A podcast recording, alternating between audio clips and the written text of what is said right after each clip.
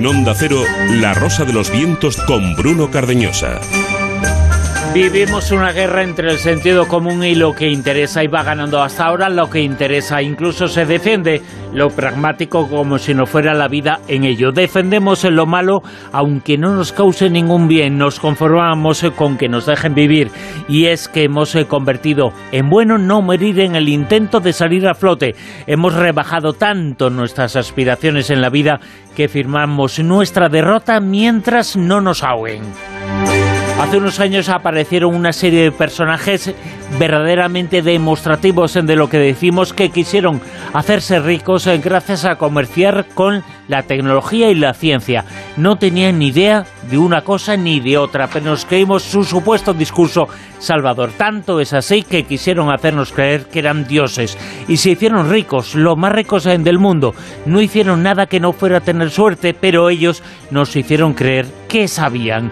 Y ahora lloran. Los tres hombres más ricos del mundo siguen usando la ciencia y la tecnología para hacer fortuna. Zuckerberg, Elon Musk y Jeff Bezos. Se presentan como héroes. Eran los tres, entre los tres, llegaron a acumular 665 mil millones de dólares. Este año han perdido 316 mil millones. Y seguro que habrá gente que no llega a fin de mes que llora por ellos. Ese es el gran mérito de estos tipos, hacer partícipes a los pobres de sus supuestas desgracias.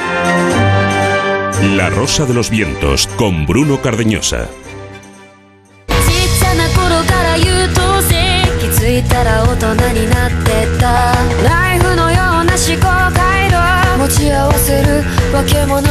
Aquí comenzamos, aquí empieza La Rosa de los Vientos, una y cuatro minutos. Estamos hasta las 4 de la madrugada con una etiqueta Almohadilla Rosa Vientos, Almohadilla Rosa Vientos en eh, Twitter la de lo más. En Twitter estamos con el Modía Rosa Vientos y una página web, ondacero.es, la sección dedicada a la Rosa de los Vientos, ondacero.es. Ahí está, en la sección dedicada a la Rosa de los Vientos, cada una de las secciones, cada una de las entrevistas, los programas enteros, cada una de las partes, lo que quieras ver y lo que quieras conocer en la parte digital en de Onda Cero, ondacero.es. Y contenidos eh, para esta noche. Hoy, por ejemplo, en Sin Límites hablamos eh, de presidentes, eh, presidentes de países muy importantes que tienen una relación con el más allá, con medios, con Dios. Hablamos en Sin Límites con Miguel Pedrero. Y hablamos, ha sido el protagonista de la semana total y absoluto. Ha perdido mucho dinero, dice que le ha costado muy caro Twitter y que bueno, que tiene que hacer una serie de cositas. En la edad de la mentira, protagonista absoluto, ese dios, ese personaje bastante, bastante polémico que es Elon Musk. Esta noche hablamos sobre él en la edad de la mentira con una experta en tecnología y también con un filósofo. Y hablando de momias, es la más conocida y más importante de todas ellas. Ayer, hace 100 años eh, que se descubrió. Hablamos eh, de Tutankamón, una investigadora española. Está allí, está en Egipto, está en Luxor y desde allí, desde una de las tumbas, de una de las tumbas eh, más importantes del antiguo Egipto, nos va a hablar y nos va a atender. Y por supuesto, materia reservada, esta noche hablamos de drones que se han convertido en un nuevo arma de guerra con Fernando Rueda. Fernando, muy buenas, ¿qué tal? Hola, muy buenas, efectivamente. Son el arma innovadora de la última guerra, la de Ucrania. Es tal su uso que los fabricantes no dan abasto, y especialmente los iraníes, sobre los que pesan sanciones que les impiden perder eh, poder conseguir piezas vitales para sus drones, los que están usando precisamente los rusos. Pero la imaginación de los espías para saltarse las leyes es impresionante. En un momento os lo cuento todo. Y hablamos también esta noche y esta madrugada del mundo del cine, del séptimo arte, con José Manuel Esquivano en su callejón y tenemos en Big Bang Mado que nos va a hablar de la importancia de la luz, la luz en la vida de cada uno de nosotros, lo que ha descubierto la ciencia sobre ello y también sobre este asunto hablamos eh, en Si no me crees, eh, compruébale, compruébalo, Silvia Casasola nos va a hablar de las inquietantes consecuencias de no dormir bien. ¿Cuándo? Por la noche, porque la luz es importante. Y Eso es eh, lo que nos vas a contar, eh, Silvia Casasola, en la codirección, lo que nos vas a contar esta noche sobre la importancia de la luz y de dormir. Así es, así es, porque la verdad es que al final la salud física y la salud mental es muy importante. Y una de las cosas también muy, muy importante es eh, porque muchísimos de nosotros le dedicamos muchísimas horas al trabajo, muchísimas horas al trabajo. Y cuando uno tiene un trabajo que le gusta, pues es algo que, te llena y te reconforta porque te da mucha vida, ¿no? Porque si se le dedica muchas horas y encima te gusta, como es mi caso, pues entonces es feliz. Pero claro, tienes que tener también un ambiente laboral que te, que te ayude a estar a gusto y a y tener esas horas en condiciones y que sean unas horas, pues si no son 100% placenteras, por lo menos que, que haya ese buen ambiente. Y yo eh, reconozco que eso es algo muy importante en todas las personas, en todos los puestos de trabajo, porque si no, al final te va pasando factura y te mm, hace sentirte pues realmente incómodo. Así que igual que dormir bien, igual que tener más o menos una historia personal en condiciones, es importantísimo tener un ambiente de trabajo agradable. Con lo cual, yo invito a todo el mundo a que si no está a gusto en su puesto de trabajo, intente, intente hablar con las personas correspondientes para que eso se arregle, porque 100% luego te ayuda física y mentalmente, porque al final la vida es muy corta y es que es muy importante trabajar a gusto. Y también pistas eh, para conocer los, eh, el personaje oculto de esta noche, pistas eh, que nos dicen lo siguiente, concurso. Pues fijaros, si hemos dicho que dormir bien, tener, pues eso, una historia personal guay y tener un trabajo en condiciones que estés cómodo y encima te guste, pues qué mejor que ponerle un poquito de música a la vida, porque según los expertos, la música es el lenguaje más internacional y el recuerdo más persistente que se queda en nuestro cerebro.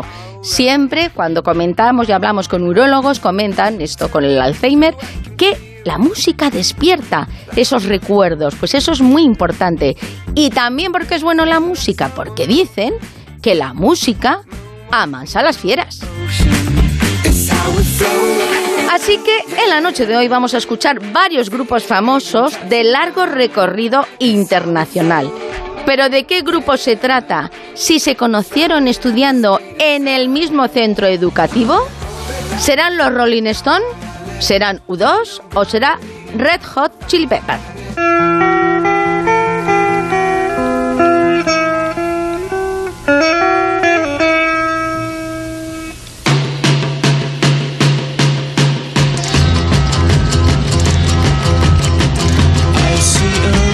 Estamos escuchando a los Rolling, que muchos de vosotros ya los habréis reconocidos, que dicen, llevan no sé cuantísimos años diciendo que es el último concierto y ahí no hay quien los baje del escenario.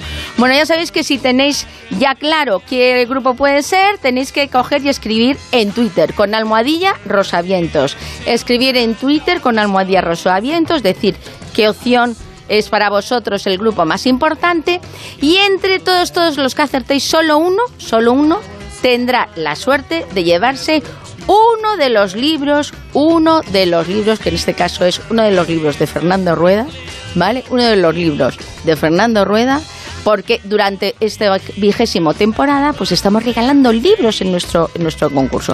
Así que yo ahora voy a negociar con Fernando a ver qué libro es el que quiere coger y dar a nuestros oyentes para que pueda coger y dejarlo también autografiado y que os llevéis ese regalazo. Que dentro de nada vamos a tener noticias también, porque Fernando no para, porque es como Arturo por el reverte. No para, venga a producir, venga a escribir. O JJ Benítez, están ahí los tres, son los tres mosqueteros. Así que os invito a participar y que muchísima, muchísima suerte.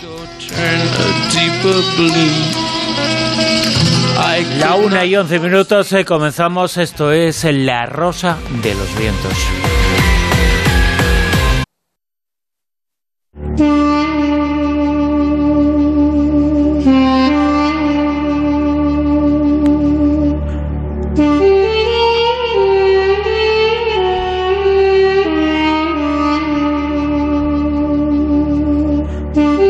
Seguramente fue el momento más importante de la historia de la arqueología. El descubrimiento se cumplen hoy, 100 años de la tumba de Tutankamón.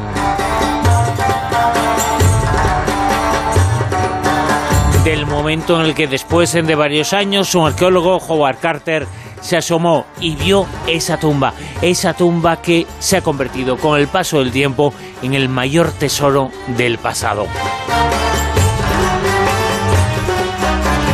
Un tesoro del pasado que se encuentra en Luxor, que se encuentra en Egipto, a donde nos vamos ahora mismo porque está investigando, está excavando en otra tumba que también es un auténtico tesoro, es eh, la corresponsable de esa excavación, de la excavación de, que lleva una de las excavaciones en el cual está al tanto España de todo ello es está en la fundación del Instituto de Estudios del Antiguo Egipto ha estado en alguna ocasión con nosotros Teresa Bedman, egiptóloga. Teresa, muy buenas, ¿qué tal? Hola, buenas, ¿cómo estáis? Hola. Es el decimocuarto año eh, de esa campaña que lleváis a cabo de restauración de una de las tumbas importantísimas en aquella época y que tenía que ver también con este asunto del que se cumplen hoy 100 años. Hay un antes y un después en la investigación sobre el mundo del Egipto antiguo, aunque sea del Imperio Nuevo, pero del Egipto antiguo. ¿Hay un antes y un después en el descubrimiento de esta tumba de la que se cumplen hoy 100 años? Bueno, un año, eso es, este ha sido una efeméride muy importante, no solamente un antes y un después en el mundo de la egiptología, es un antes y un después en el mundo de la arqueología, ¿no? Porque realmente, como decías en la introducción, nunca antes había, no se había descubierto algo tan importante, tan maravilloso. Eh, emulando las, las, palabras de Howard Carter, mm, veo cosas maravillosas, ¿no? seguimos viendo cosas maravillosas gracias a este descubrimiento que hoy ha sido uno de los momentos posiblemente más importantes de, mi vida, ¿no? Porque realmente estar en, una SBI es tan, tan significativa para todos los egiptólogos, para todo el mundo, como es, como es el descubrimiento de la tumba de Tutankamón por Howard Carter, pues es mm, bueno ha sido algo muy muy muy muy emocionante. De hecho yo creo que allí y lo has vivido allí mismo. con nosotros. Claro y es que lo has vivido allí mismo. O sea no lo has leído en un periódico no lo has consultado en internet sino que te encuentras ahora mismo en Luxor en la Madre del Cordero. Sí, nos encontramos en mi equipo o sea, con a la cabeza del doctor Francisco Martín Valentín, que es el director del proyecto de la misión arqueológica española del Visira Mejotejuy. Hemos sido invitados, eh, 28 españoles, a, precisamente a, ser una de las pocas misiones arqueológicas que ahora mismo estamos aquí trabajando, a, conmemorar esta efeméride tan, tan importante para el mundo de la egiptología, como decía, y, de, la, arqueología, y yo creo que del mundo de interés mundial, ¿no? Porque ¿quién no conoce Tutankamón? Es imposible que haya un rincón de la tierra donde nadie haya oído hablar de Tutankamón. Ya sabes que a, mí, Teresa, me, me das mucha envidia, envidia de la buena, pero eh, yo no sé si los oyentes, porque tú eres una verdadera experta y lo cuentas muy bien, y me gustaría que, que se lo transmitieras, porque ahora parece como que que es, es algo, ¿no? Que, que, pues, eh, que él lo estuvo buscando, lo estuvo persiguiendo y de alguna manera fue así, que, que Howard Carter lo, lo estuvo buscando, pero casi, casi eh, se queda sin, sin descubrir a, a, Tutankamón que le llamamos nosotros y Tutankamón que le llamáis vosotros que, que sois más expertos. Porque Lord Carnarvon, que era la persona que le financiaba, en ese agosto de 1922 le quiso retirar la financiación y Howard Carter insistió. ¿Por qué tenía él esa corazonada de que iba a encontrarlo? Yo creo que era um, un presentimiento. O sea, realmente hacía unos años habían descubierto, eh, um, eh, otro egiptólogo había descubierto el nombre de este, de este rey hasta entonces desconocido, ¿no? Entonces Howard Carter mm, eh, pensó que había un rey que no había, no había sido encontrado todavía. Y él, que era un hombre muy paciente, muy meticuloso, fue cuando se quedó, Lord Carnarvon se quedó con la concesión del Valle de los Reyes, con, con Howard Carter a la cabeza como, como director de campo y su arqueólogo, bueno, pues él sistemáticamente fue planimeter, fue cuadriculando todo, todo lo que es el valle para, y entonces fue, fue descartando sitios, ¿no? Y realmente esta era la última, la última cuadrícula que le quedaba y él tenía una, una corazonada, yo creo, o sea, realmente no sé, o era un presentimiento, una corazonada, llamémoslo como lo quiera. El caso es que eh, él eh, precisamente en agosto eh, fue llamado a Londres, el Lord Carramo, como tú bien decías, le dice que bueno que ya él piensa que no hay nada en el valle, que, que bueno que ya se ha cansado de financiar cada campaña y él se empeña, le dice que le dé este año más, ese año más para para trabajar y que y se arriesga tanto que llega a decir, hombre, en Carter no era un hombre rico, eh, entonces se, le dice a Cornell que bueno, que le deje este año trabajar y que si no encuentran nada al final de la campaña, que él corre con los gastos de toda la campaña. Hasta este, hasta ese punto estaba tan seguro. Y efectivamente él cuando, cuando regresa de, de Inglaterra se pone a trabajar a principios de octubre eh, de, perdón, a, sí, a principios de noviembre correctamente, empieza a trabajar y el día 4 es cuando encuentran el primer peldaño, precisamente lo que hoy hemos conmemorado, ese primer peldaño que aparece a primera hora de la mañana y que cuando ya acaba la jornada de trabajo de ese día ya tenían 12 peldaños, ¿no? Y es cuando él tiene que volver a Luxor, tiene que cruzar el río y ponerle un cable a Lord Carnarvon diciendo que creía que lo había encontrado. A Tutankamón lo conocemos como tal, como Tutankamón, eh, pero en su momento, en vida, se le conocía fundamentalmente como Tutankaton. Eh, precisamente ese cambio de nombre, Aton, Amon, ese cambio de denominación, es el momento histórico en el que se produjo ese cambio de un dios a otro o de muchos dioses a uno. Ese es el momento que también marca una, un antes y un después en la historia de Egipto y es el momento en el que nos hace entender, bueno, eh, es quizá el momento más importante de la historia del comienzo. Es, esto es el comienzo del llamado Imperio Nuevo. Bueno, el Imperio Nuevo ya había comenzado hacía unos cuantos reyes antes. Es, justamente el Imperio Nuevo comienza con la 18 dinastía, cuando los Hicsos, un pueblo extranjero que ha invadido Egipto, es expulsado. Entonces, bueno, hay una serie de, luchas, los expulsan y finalmente lo, los terminan echando. Y eso es el comienzo del, llamado Imperio Nuevo. Eh, bueno, la época de Tutankamón es, el final precisamente de, esta dinastía 18. El imperio dura varias dinastías, pero la dinastía 18, eh, Tutankamón es el final, ¿no? Y mm, el, como tú decías al principio, el cambio de nombre. ¿Por qué este cambio de nombre? Bueno, eh, hay una lucha de poder, una guerra de poder entre la Casa Real eh, encabezada por Amenhotep III, que es justamente el rey de, del, cuyo visir yo, la, misión arqueológica española de la Fundación del Instituto de Estudio Antiguo Egipto está excavando. Este, este hombre, este rey, Amenhotep III, él empieza a a bueno de alguna forma eh, a cultivar eh, otras tendencias eh, religiosas diferentes como son las tendencias solares en un momento determinado Amenhotep III se diviniza, se convierte en dios y el siguiente rey para hacerle todos sus ritos es su hijo primogénito llamado Amenhotep IV. A partir del año 5 de, este rey Amenhotep IV es, se cambia el nombre llamado y se, y se llama Ag-en-Aton o ajenato, como lo llamáis vosotros, bueno, entonces más, más corriente. Y entonces después hay, una lucha de poder brutal entre la Casa Real y entre los sacerdotes del clero de Amón, que eran súper poderosos. Eh, hasta tal punto que hay bastantes, eh, bueno, bastante para imponer esta nueva tendencia religiosa, hay, mm, no es aceptada por todo el mundo y en la Casa Real empieza a hacer una, una serie de purgas entre los nobles, entre ellos el que, uno de los que cae es precisamente el visir Amejotejuy, que es el que estamos trabajando nosotros. Como no logra sus objetivos, eh, Agenatón ya convertido con este nombre traslada toda la capital a un nuevo sitio que es Amarna.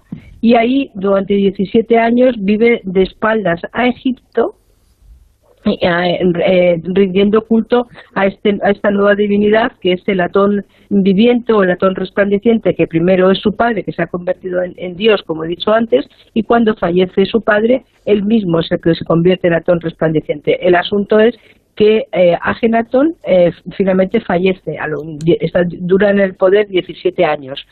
Eh, cuando fallece, la gente de alguna forma sale corriendo porque no le ha convencido nada este cambio religioso y cada persona vuelve a su, a su sitio de residencia, ¿no? Y, la, y los cultos vuelven de nuevo a los templos y tal. Y es aquí cuando, cuando tienen que restablecer lo que es la, la, la, la continuidad de la, de, la, de la religión, de la, de la sociedad es cuando cogen a un niño pequeñito que ha nacido, como tú bien decías, con el nombre de Tutankhamun, la imagen viviente de Atón, que es, eh, que es como se llamaba su padre, a mejor tercero. Mira que digo mejor tercero y no Agenato, como dice todo el mundo, y que eso es importante. Y, y entonces le, le, ponen de nuevo los sacerdotes de Amón, le cambian el nombre, entonces empieza a llamarse Tutankhamun, y, eh, y entonces eh, continúa la, la, la, bueno la historia de Egipto hasta hasta hasta bueno hasta la época romana no es una es un cambio.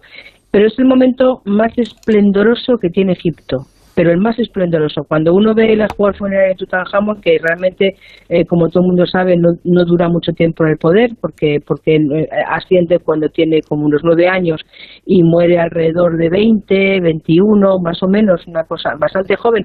Lo joven, mm, seguro pensamos nosotros, pero pensar que la, la gente aquí, la esperanza de vida estaba en 30, 35, o sea que no era tan joven, no era tan niño. Con lo cual era un madurito ya interesante, ¿no?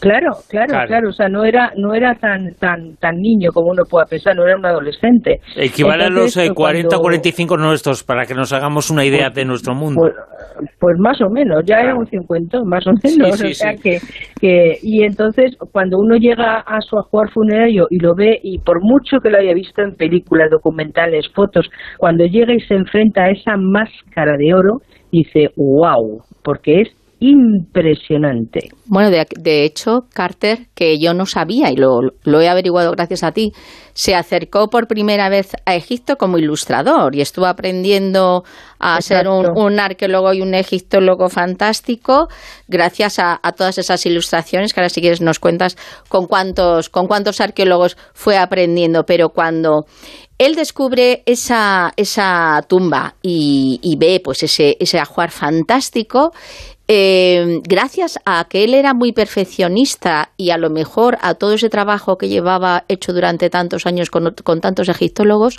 fue como se consiguió conservar de alguna manera todo, todo ese tesoro, ¿no? Porque a lo mejor si hubiese sido otro, que hay un enemigo ahí, un enemigo muy malo francés, que casi la lía parda, pues igual se hubiese perdido muchos de los tesoros de Tutankamón o de Tutankamón. Bueno, realmente la, la suerte de Tutankhamun es que Howard Carter le descubrió, ¿vale? Eh, lo digo porque, bueno, como tú bien dices, eh, Howard Carter llega a, llega a Egipto como dibujante, porque la estaban buscando un dibujante y entonces era un chico joven, tenía 17 años cuando viene, de hecho tiene que ir a hacer unos cursos al British Museum para, para ver un poco de egiptología, arqueología y tal, entonces, bueno, va directamente y, y empieza, y empieza a dibujar eh, las cosas de Amarna precisamente iba con Petri el mejor el mejor. No había otro arqueólogo más importante ni más perfeccionista que Petri. Y es precisamente de este hombre de quien eh, Howard Carter eh, eh, aprende la técnica de la arqueología eh, como tú bien has comentado, Howard Carter era un auténtico perfeccionista, un auténtico perfeccionista. Y, y, bueno, cuando se descubre la tumba, ahí empiezan los problemas, porque quién se queda con el tesoro, quién no se queda con el tesoro. Eh, el según la ley egipcia en ese momento, si se había descubierto intacto y era de un rey, eh, tenía que quedarse en Egipto. Eh, Howard Carter alega para su señor Lord Carnarvon, su, su sponsor, que la tumba había sido violada, cosa que es cierta en la antigüedad, pero había sido violada. Entonces, bueno, pues ellos reclaman también una parte de este, de este tesoro, ¿no? Eh, finalmente, como todo el mundo sabe, Carnarvon muere, pero él sigue defendiendo la, la, la, la, herencia que deja a su esposa, a su viuda y a su hija, Lady Evelyn y entonces finalmente consiguen que, que les den una indemnización por el por, pues por el, el, haber descubierto esto que era bastante, una cifra bastante alta para la época y Carter lo que pasa que es empieza a ser bastante envidiado no entonces hay un francés llamado Lacau que era que era el, el, estaba al servicio al, a la cabeza del servicio de antigüedades y de hecho eh, hay una especie de malentendido porque en un momento determinado van, vienen, vienen, hacen una hace como una especie de presentación y las eh, y las mujeres de los arqueólogos que estaban en ese momento aquí de las otras misiones eh, piden mm, visitar eh, o sea ser parte de la de bueno de, esta mm, de, esta comitiva que va a ver la tumba no porque estaba llamando muchísimo la atención. Y entonces los de una de una forma bastante bastante poco poco respetuosa y, y poco bueno pues no sé gentil pues prohíben a las esposas de los arqueólogos que estaban aquí asistir a esta apertura. Eh, esto enfada bastante a Carter, enfada también a los arqueólogos y deciden hacerle un plante. Momento que es aprovechado por la COP para decirle que han abandonado la tumba y entonces les quitan la concesión.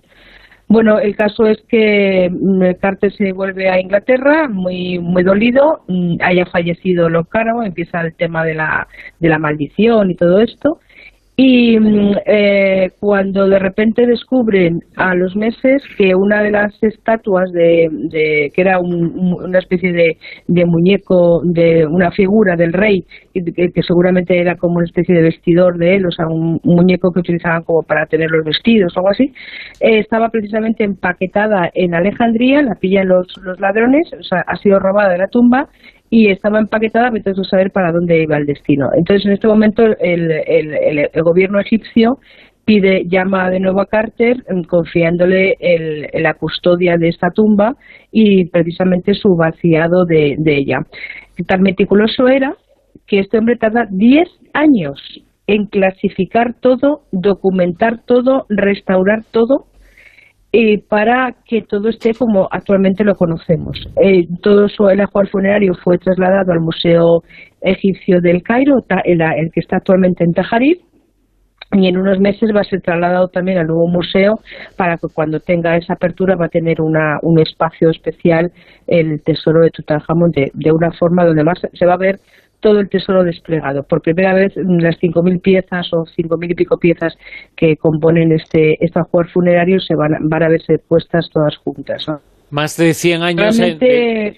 digo que 100 años después de ese hallazgo, mucho más de 100 años después es cuando todavía, todavía ahora comienza a desplegarse esa juar más de 5.000 piezas que se encontraron en ese momento en la tumba de Tutankamón o Tutankamón o como lo queramos denominar. Pero con lo que nos has comentado y con lo que nos has eh, dicho, nos situamos en una época en la que parece que existió algo parecido a lo que entenderíamos hoy como guerra de religiones o de cultos en los que creían en Amón y los que creían en Atón y finalmente los que creían en Amón triunfaron para la historia. Más o menos es así, ¿no? Exactamente. Exactamente, exactamente, lo has definido perfectamente, ha sido un resumen perfecto. Finalmente mm, Amón triunfó y la religión del Atón nunca nunca volvió a, Egipto y, y, realmente, bueno, pues finalmente terminó eh, sofocando todo todo lo que había pasado en este este momento tan tan complicado no que fue el mundo de Tutankamón pero fijaros que de un mundo de una revuelta religiosa eh, surgió una tumba maravillosamente intacta de la que hoy nos vanagloriamos de, de conocer, ¿no? Porque muchas veces vemos el, vemos esta tumba y pensamos, bueno, ¿y qué, qué ajuar no llevaría un rey como fue eh, o un rey como fue Amenhotep III o el mismo Ramsés II, ¿no? Pues eh, pues imaginaros, o sea, la, imaginación se nos echa a volar y, bueno, pues podemos ver lo que dijo Carter, cosas maravillosas. Decía Carter que a lo mejor, o, algunos piensan que, tuvo suerte, pero igual me imagino que ahora los británicos sacarán pecho, ¿no? De, de eh, pues esta persona tan importante que, que al final ha pasado a la historia y todo el mundo habla de este acontecimiento, pero cuando a él le tocó vivir en su época eh, le denostaron mucho, le incluso llegó a morirse hasta solo. No sé si solamente fue una persona a, a, su, a su, entierro. O sea que, que, no sé en sus últimos años cómo vivió él de estar con mucha fama al final a, sentirse como, como totalmente, prácticamente abandonado. Bueno, tú lo acabas de describir muy bien. El, el final de Carter fue triste porque después de haber hecho el mayor logro mm, arqueológico de la historia, porque no después de él no ha habido otro tan, de, momento tan importante, después de, esos 10 años que está clasificando todo el ajuar funerario de, de Tutankhamon, él regresa a Inglaterra y jamás vuelve a Egipto, jamás. Eh, y él, bueno, se dedica a hacer algunas conferencias, algunas cosas y tal pero se le niegan cosas tan importantes como el, el, título de Lord, que, que, bueno que por envidia no se lo logra, no le lograron dar, ¿no? Porque bueno hay algunos egiptólogos que dijeron que bueno que este hombre venía de, una extracción baja y que no y que no se lo merecía, ¿no? Fijaros qué cosa más más más vil y más cruel, ¿no? Y bueno cuando él fallece porque fallece de cáncer eh, tan solo recibe un, eh, la familia tan solo recibe un telegrama de los trabajadores que él había tenido aquí en, Luxor, los cuales le, apreciaban y le querían muchísimo. Y a su funeral eh, tan solo apareció una, una mujer completamente enlutada. Era Lady Evelyn. La hija de Carnavon. En la hija de Carnavon, exactamente. Ahora te encuentras, eh, como decimos, en Luxor, en decimocuarto año de campaña, de decimocuarta expedición eh, para buscar para buscar cosas maravillosas también en la tumba que estáis investigando, que los arqueólogos españoles están estudiando. ¿Qué es, eh, ¿Cómo se puede resumir de momento con lo que habéis encontrado este decimocuarto año de excavaciones en el lugar? Bueno, pues nuestra, nuestra misión se, se compone de dos partes esenciales. Una de ellas es la restauración de la tumba del visir Amejotejuy, donde estamos reponiendo más de 30 columnas que las estamos levantando de, de, que estaban hechos añicos. Pensar que teníamos como 12.000 fragmentos de relieves que estamos, que estamos ahora mismo poniendo en sus paredes. Esto está siendo trabajosísimo, o sea, porque no solamente eh, es el coste económico que es importantísimo, que esto está, se está haciendo gracias a un GoFundMe que la gente interesada en la egiptología, amantes de la historia, pues nos ayudan desde, pues desde 5 eh, euros hasta, hasta, hasta cientos, ¿no? Entonces, bueno, pues con todo este dinero estamos haciendo esta restauración magistral. Y la otra parte de la, de la excavación, de la otra parte de la misión, perdón, es la excavación de 11 tumbas nuevas que eh, encontramos a lo largo de los, de los años que estuvimos excavando tanto lo que es la tumba del visir como el patio y el corredor. En las tumbas las hemos encontrado tanto en el patio como en el corredor y es justamente donde estamos ahí. Y ahí ahora mismo estamos eh, trabajando en la 28 eh, BC y lo único que puedo decir es que estamos encontrando cosas maravillosas. Pues a ver, a ver si hasta final de diciembre que vais a estar, si ocurre algún acontecimiento de esas cosas maravillosas que quieras contarnos, pues te pones en contacto con nosotros. Tanto Francisco como tú, que sabéis que estamos nosotros muy receptivos y mira, si de cara a la Navidad podemos dar una bonita noticia de Egipto, pues mejor que mejor. Pues posiblemente, posiblemente. Así que bueno, pues eh, hemos pasado un rato, hoy ha sido un rato, como os he dicho al principio, ha sido un momento muy importante para, para la historia.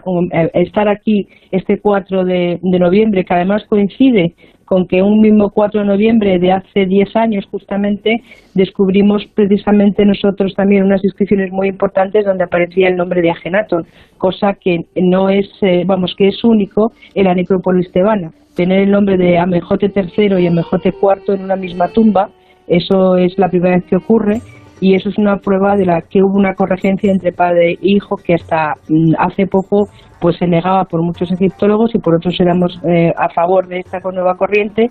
Y finalmente eh, España la, la ha confirmado y España ha escrito una página en blanco de esta historia fantástica que es la de, la de los eh, faraones. Una historia fantástica, de una de ellas eh, se cumplen ahora mismo 10 años y del descubrimiento de la tumba de Tutankamón, de la tumba y del vestigio arqueológico más importante de la historia, se cumplen hoy 100 años y nos lo ha contado aquí desde Luxor, desde Egipto, la investigadora española, la egiptóloga Teresa Bedman. Teresa, mil gracias. Un beso. A vosotros, a vosotros, un beso. Hasta siempre. La rosa de los vientos en onda cero.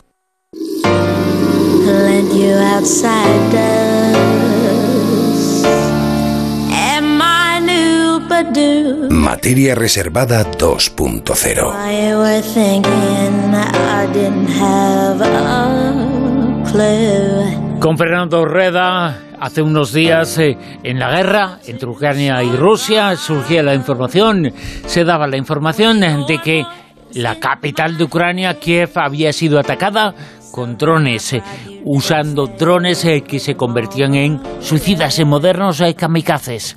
Y esos drones estaban cargados en explosivos. Rusia había utilizado los drones para acabar y para intentar vencer y apuntarse un tanto en la guerra contra Ucrania. Pero esos drones procedían de Irán. Y sobre esa nueva arma de guerra hablamos esta noche en materia reservada con Fernando Rueda. Fernando, muy buenas, ¿qué tal? Hola, muy buenas, again.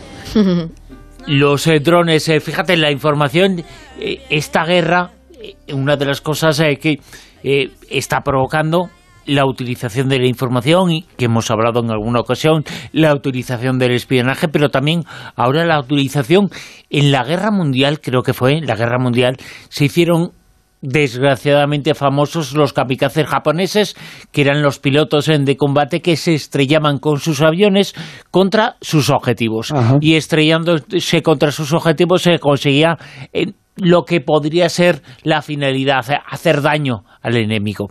Eh, pero estos drones eh, son suicidas, pero no llevan piloto. Sí, sí. No, no solamente es eso, Bruno. Es que hay algo de, de la guerra del, del, otro día, digamos, en la cual eh, parte de esa guerra es que tú eh, tienes que avanzar eh, y mandar unidades especiales de tu ejército, los boinas verdes, los no sé qué, los comandos especiales, y los tienes que mandar para qué? Para detectar dónde están situados los, los, enemigos. Y, y buscar a los enemigos y una vez que los has detectado, coger el, el, transmisor y decir, fulanito, eh, el enemigo está en tal posición. Ahora no. Ahora no arriesgas, en ese, en ese momento no arriesgas ningún hombre. Lo que haces es coger un dron que va con una cámara y que eh, va buscando enemigos. es decir, esto es, esto es, claro, que lo más que puede pasar en estos casos que está pasando a decenas, yo me atrevería a decir a cientos según los datos, es que eh, detecten al dron y, lo, y se lo carguen. Claro, pero antiguamente lo más parecido era cuando pasaba el avión hacían muchas fotos sí, sí, sí. Y, y, luego tenías que ir, tenías, claro, que revelar, ampliar. Claro, claro, pero, claro. es mucho más fácil coger y pegar el pepinazo al avión que está pasando, o lo que fuera en su momento, a eh, coger de objetivo el dron, que además no suele ser uno, sino que suele ser así alguno más. Entonces y además es que el dron te transmite la imagen en el momento. Correcto. Quiero decir que te dice el este y parece ser que dicen que en 3, 4, 5 minutos eh, tú, eh, la artillería propia puede enviar lanzar el, el, misilazo para eh, a esos enemigos que ha descubierto el, el dron. Esa es una de sus misiones, pero es que eh, ya los, los drones de ahora ya van equipados de misiles, con lo cual ellos van y el piloto que los está viendo ve el propio objetivo y no hace falta que alerte a nadie, lanza el, el, propio misil. Sí, parece un jueguecito de estos de ordenador, casi. Sí, lo único que pasa es que eh, yo creo que ha pillado desprevenido a los fabricantes de drones, ha pillado desprevenido a, Rusia y ha pillado desprevenido a Ucrania, que no sabían la trascendencia que podía tener en este que es un conflicto más parecido a, los conflictos de trincheras, de, de, porque el enemigo está, digamos, relativamente cerca, están, están peleando, es decir, aquí juega mucho eh, el tema de la, de la infantería, ¿no? Y entonces, ¿qué es lo que ha habido? Bueno, pues lo que nos, hemos encontrado es que, por ejemplo, Ucrania, por ubicar un poco el tema eh, de, cómo está. Ucrania dispone de, de, de unos drones, el principal se llama Bayraktar DB2, que son de fabricación turca.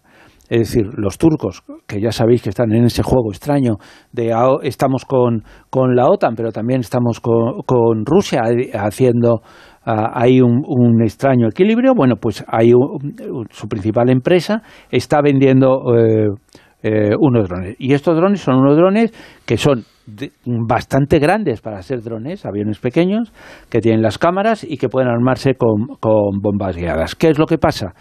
que estaban dando muy buen resultado hasta que ha ido avanzando la guerra y eh, los rusos se los cepillan eh, sin ningún problema. ¿Por qué?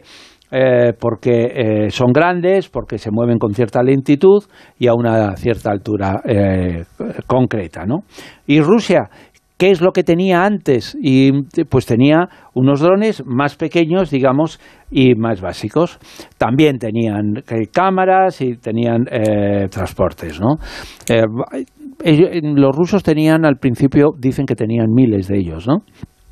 Parece ser que se los han ido cepillando a todos, porque claro, de- el problema no solamente es que tengas el, el dron, sino que tienes que tener el sistema para eh, acabar eh, con, con, con esos drones, ¿no? Y ahí, bueno, pues ahí entra en todo el, el tema que a mí, bueno, me yo ahí me pierdo totalmente, ¿no? Pero son, dicen que hay unos rifles, se llama el rifle Estupor, que no me extraña, aunque se escribe sin la E, que se llame Estupor, porque dicen que eh, lo que tratan es que el GPS pierda contacto con, eh, el, con la base, con el que es la mejor forma en realidad de, de evitar que te ataquen, ¿no? No, no recibe las órdenes eh, de, de donde esté ubicado el piloto, con lo cual no puede haber un, un ataque, ¿no? Y entonces, bueno, pues eh, estamos en una guerra electrónica que se ha juntado con... con- O sea, que tienen un sistema para que no le localice, ¿no? Para que no esté para romper la comunicación. conectado. Pero entonces ahí entra La ubicación, como se dice ahora. y ahí entra el, el- este pobre hombre que está arruinado, que me da muchísima pena, según dice Bruno, que es el, el, el- ¿cómo es? Eh, Musk, ¿no? Este es uno de los que se Sí, han- sí, sí, han perdido los eh, tres, eh, los eh, tres eh, diosecitos, ¿no? Elon Musk, Bezos y Mark Zuckerberg. eh, Miguel está, ha perdido 88 mil millones de dólares Yo con no- el tema yo del no metaverso. por ya te Pero eh. Max ha perdido más y bueno, no queremos eh, contar lo lo que ha perdido el otro. Entre los eh, tres han perdido casi 400 mil millones de dólares. Me dan una pena. Tremendo, tremendo. Me dan Yo- una pena. Eh, Es que, ¿Qué vamos a hacer sin ellos? Estarán en, en la, Sí, sí, en sí, sí, una, sí, no eh, llegan en la a fin puerta de mes, una ¿eh? iglesia. No pidiendo- llegan a fin de mes. Bueno, pues Elon Musk está proporcionando su sistema de comunicaciones por satélite. Fijaros hasta ¿Ah, dónde sí? llega a todo, en todo el tema de los drones. Que él tiene muchos drones. Claro, no. de, y- hecho, de hecho, una de sus campañas que tenía con la empresa era que quería poner drones en, en todo el espectro de, de la Tierra para que pudieras tener conexión de wifi en todos los países del mundo. Sí, pero yo lo que no sabía es que también tenía, él tenía eh, el- el- lo- los satélites para las comunicaciones. Claro. Que claro, viendo que pueden ser atacados y que el, el mejor ataque, eh, que no hace falta darle, es eh, que pierda la el contacto, pues claro, para garantizar que no se hace en eso, eh, Ucrania está utilizando los sistemas de, de, de MUS, ¿no? De este, de, digo, de MUS, es que me De suena. más. Elon Musk. Sí, porque Esta, parece que vas a decir órdago. a sí, sí, claro, estoy diciendo, ¿cómo estoy pronunciando el, el, el este? Parece y se está pareciendo al Doctor No de Sí, James sí. Bond, ¿no? Eh, es un personaje que en cierto modo se percibe quién es en la película que es una de las más importantes de los últimos tiempos, que tiene mucho que ver con el mundo actual, la película No mires arriba, ese personaje, ese eh, magnate del mundo tecnológico eh, que asesora al presidente del gobierno en los Estados Unidos, es esa figura la de Elon Musk, ¿no? Sí, Y sí, que una de las primeras cosas que ha hecho en cuanto ha comprado Twitter es quitarle la red digital a su expareja, a su exnovia, a la actriz eh, norteamericana, eh, la que estaba con, eh, eh, em, con el actor este, el de Vidas del Caribe. Claro, para, para que no hable, ¿no? Claro. Para que no hable y para que no cuente cosas. La ha, hecho, ha hecho algo peor, que quiere, que quiere quitar la mitad de la plantilla. Eh, Que hoy, por lo visto, no sé si era hoy o ayer, enviaban las cartas a toda la plantilla y les decían si seguían o, o los despedían. No, ha, Se tenía que recuperar la pasta. ha, ha cerrado, ha cerrado todas las eh, oficinas y va a despedir a la mitad de trabajadores, a 37.000, eh, no, 3.700 eh, trabajadores. Incluso les ha exigido, en cierto modo, no lo ha puesto por escrito, porque no se pone por escrito las maldades, pero les ha exigido trabajar 89 horas eh, semanales, el doble, más del doble de la jornada laboral, tienen que dormir los trabajadores en las oficinas, una cosa eh, tremenda, pero es que dice que pierde 4 millones de dólares al día, Max. Dice que pierde eso. Si pierde eso, ¿para qué se gasta 44 mil millones en comprar Twitter? Bueno, o sea, eh, tú compras algo que pierde dinero. eh, Un bueno, desastre, total. bueno, pues es el que tiene el que tiene el sistema Esto- de conexiones en- a través De de, los satélites de los drones. Esto es eh, el- lo de Ucrania, pero mm, Rusia, ¿qué, qué ha hecho? Rusia pues ha hecho igual que ha hecho lo- los ucranianos, eh, porque en realidad es una guerra eh, en la cual Ucrania representa, digamos, a Estados Unidos y tal, y Rusia tiene que buscar sus aliados. Y entonces Rusia eh, lo, que, y lo que ha hecho ha sido coger eh, drones de, uno de los eh, fabricantes de drones, que es Irán y eh, que, em, que de alguna forma tenía una serie de drones de varios tipos, ¿no? Unos drones, digamos, reconvertidos más militares y otros civiles reconvertidos en, militar, que también lo están haciendo, lo están haciendo los ucranianos, ¿no? Esto lo dijeron y bueno, ya sabéis que Irán lo negó al principio, dijo no, no, no, no, esto no es verdad y tal, y ahora ha matizado, no, que ellos se lo dieron antes de empezar la, la guerra. Da Pero igual, yo- eso no tiene ninguna importancia. Lo que yo no sabía nada, nada, nada es los motores, algunos de los motores, de, de- el origen de esos motores de los drones de, de Irán. Que, bueno, nos, nos has facilitado tú esa información y yo creo que los oyentes van a quedarse alucinados. Sí, sí, esta, esta es una historia de, de mi amigo José María Zapico que, em, que bueno, que eh, me la pasó y estoy absolutamente alucinado. Pero os pongo un poquito en, en, em, eh, en antecedentes.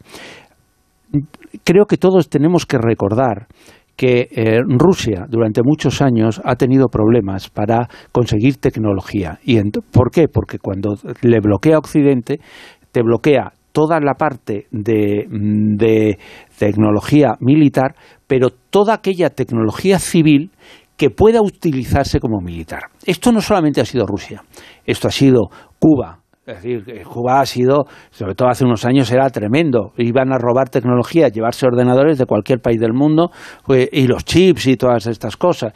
Y lo mismo ha hecho Corea del Norte. Iban eh, robando, iban eh, haciendo un poquito todas estas cosas. Lo que nos hemos enterado ahora es que Irán, que está sometida a las mismas presiones por todo el tema del programa nuclear, ha tenido que buscarse unos sistemas muy originales para eh, conseguir que esos mm, drones pudieran volar. ¿Por qué? ¿Qué es lo que le faltaba? Los motores. ¿Y esta historia cuándo empieza? Esta historia empieza a principios de 2017, estamos hablando de hace cinco años, cuando en, en Cambridge, en el condado de Cambridge, se empiezan a- a producir en los aeródromos pequeñitos robos, unos robos de lo más extraño. Porque claro, la gente cuando mm, ven eh, eh, aviones pequeñitos, lo que solían hacer, que yo no lo sabía, era subirse al avión y llevarse el avión. Quiero decir, parece ser que eso es el típico robo de un avión pequeño. Te lo llevas, joder, luego no lo puedes esconder, pero bueno, te lo llevas, haces unas trastadas, no sé qué, incluso, mm, bueno, pues lo utilizas para un trafiquito de, de droga, no sé cuántos, y luego lo dejas tirado, ¿no? Vale, Ah, pero aquí el problema era que empezaron a ver que lo que hacían era que se llevaban el motor, pero ni siquiera las hélices, solamente el motor. Y entonces, pues claro, mm, empezaron a, a decir ah, qué cosa ha pasado. Y además es que eh, había cámaras, había sistemas, ob- obviamente, de seguridad, y nunca podían descubrir qué es lo que había pasado. Y además, Eh, o sea, que eran profesionales. Eran profesionales porque además pesaban, eh, uno de estos motores podía pesar más de 100 kilos, con lo cual para trasladarlo tenías que, no, no es que digas que me llevo las pilas de, este ordenador. No, y saber desconectarlo, que por, para no estropearlo. Eso es, era todo súper técnico. Y no entendían por qué. No, desde el 17 nunca pudieron descubrir qué es lo que, lo que eh, eh, pasaba. La investigación policial sí llegó a algún dato.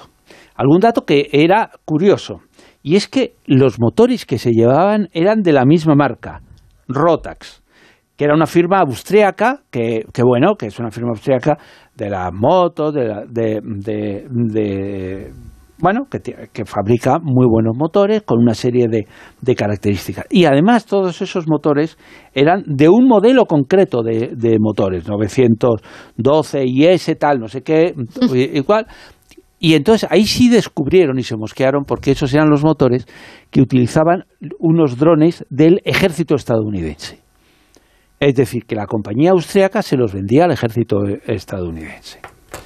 Pero ¿qué es lo que ha pasado? Pues ha pasado algo curiosísimo y es que los drones eh, eh, bueno, están continuamente eh, cargándose, matando, cargándose drones en, en Ucrania. Eh, los ucranianos lo de los rusos y los rusos lo de los ucranianos. Y entonces mm, descubrieron en, en, un, en uno de esos drones que, eh, que era un dron iraní tipo Mojager 6, eh, descubrieron que llevaba un motor de precisamente de esta compañía, que de la compañía Rotax. Y claro, Estados Unidos no se lo había vendido y Rotax no puede venderlos porque eh, estos motores no se les pueden vender a Irán. Pues la compañía salió diciendo nosotros no hemos vendido, no Los Había habido una investigación que se demostró que no eran ellos, con lo cual lo que eh, se ha podido demostrar es que esos motores eran los que llevaban tiempo robando en eh, Cambridge. Pero es que después, una vez dado eso, ya se ha extendido esta información y ¿qué se han encontrado? Con que estaba pasando lo mismo en Alemania, en Estados Unidos, en concreto en, Florida, y en varios países escandinavos, en los cuales robaban también los mismos eh, eh, motores. Y estamos hablando ya, entre unos y otros, de, estamos hablando de eh, más de 100, cerca de 150, que se sepa, motores. ¿Qué han utilizado los, los, los iraníes? ¿Para qué? Para poder eh, eh, ponerlos en sus drones. ¿Qué es lo que pasa? que eh, no nos habríamos enterado de nada si Irán no hubiera colocado a Ucrania en un este y estuvieran ahora mismo la inteligencia, porque claro, cada vez que hay una cosa de esta está en la inteligencia de Ucrania, que yo creo que no es solo la de Ucrania, sino la CIA, los ingleses, ahí dándole que te pego a descubrir eh, lo, que, lo que pasa. ¿Qué es lo que pasa? Que no hay drones, que se necesitan drones como locos, que se están utilizando esos drones y entonces pues han recurrido a, eso.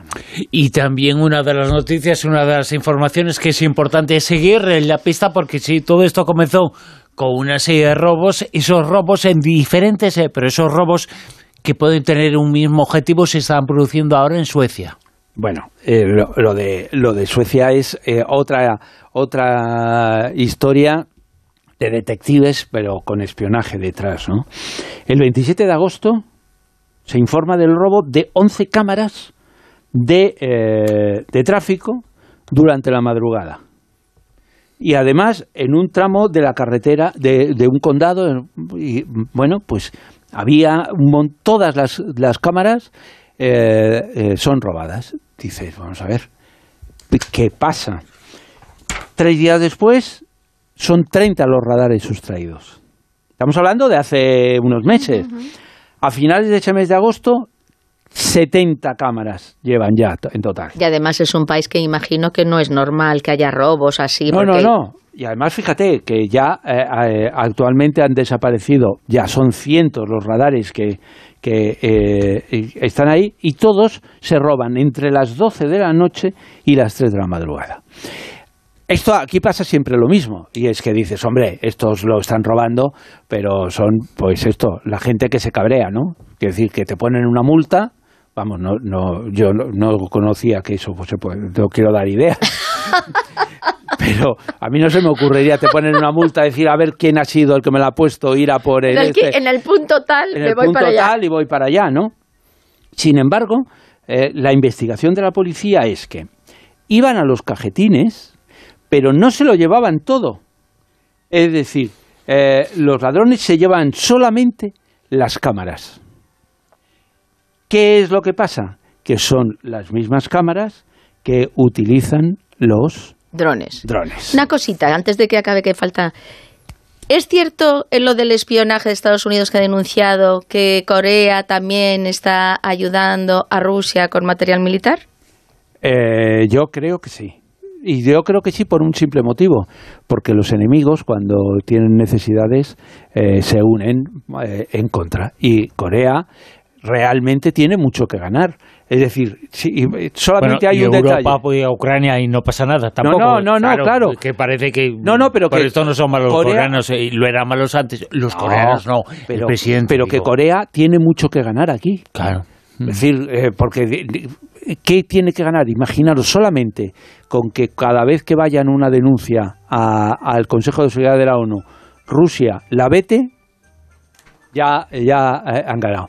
Y entonces, los coreanos, que son enemigos íntimos de, los americanos, que les están bloqueando, que les están haciendo todas estas cosas, pues cómo no van a apoyar. Hacen bloque común. Hacen bloque común, totalmente. Escuchamos en las noticias eh, la información y la actualidad en Onda Cero y después eh, continuamos, Fernando Reda, continuamos con la carpeta secreta y continuamos con una que habla sobre Hitler y un periodista, ¿no? Sí, sí, sí. Y, eh, a veces el periodismo supera ampliamente al espionaje, como es este el caso que vamos a contar. Después de las noticias, de la actualidad en Onda Cero que llega ya mismo, nos enteramos de lo que está pasando y después eh, continuamos hoy hasta las 4 de la madrugada en La Rosa de los Ventos.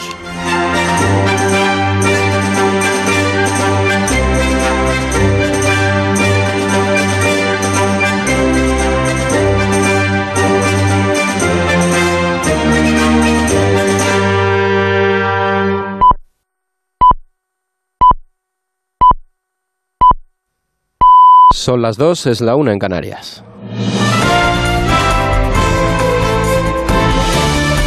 Noticias en Onda Cero.